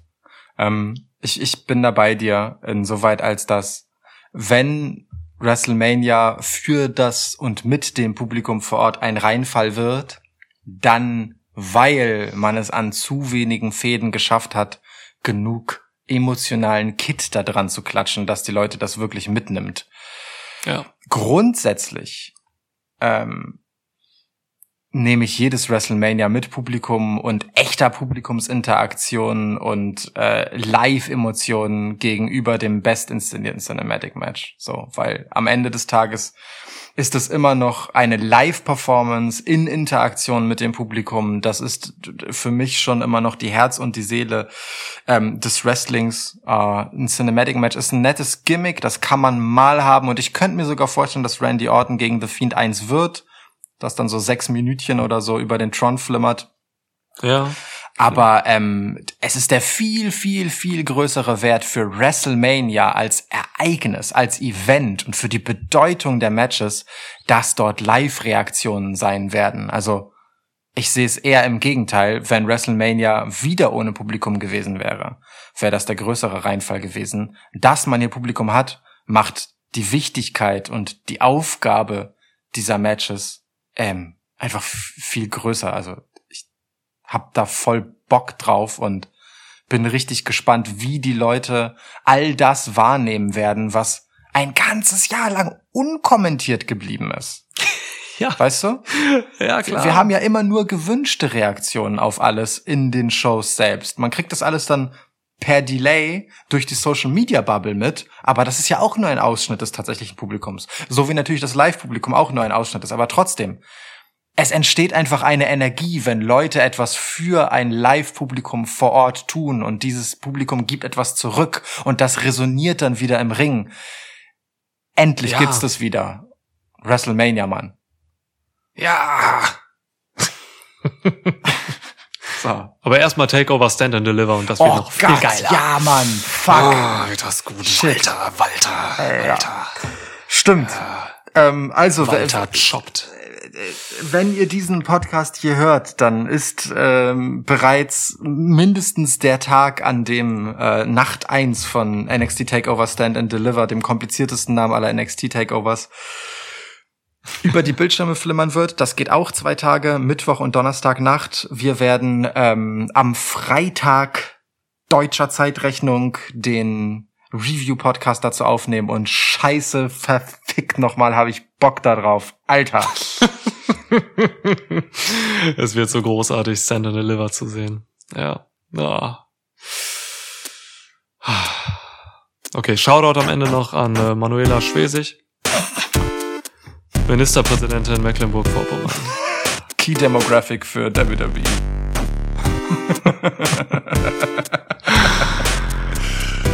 Wir hören uns in den nächsten Tagen öfter, Leute. Bis dann. Ciao.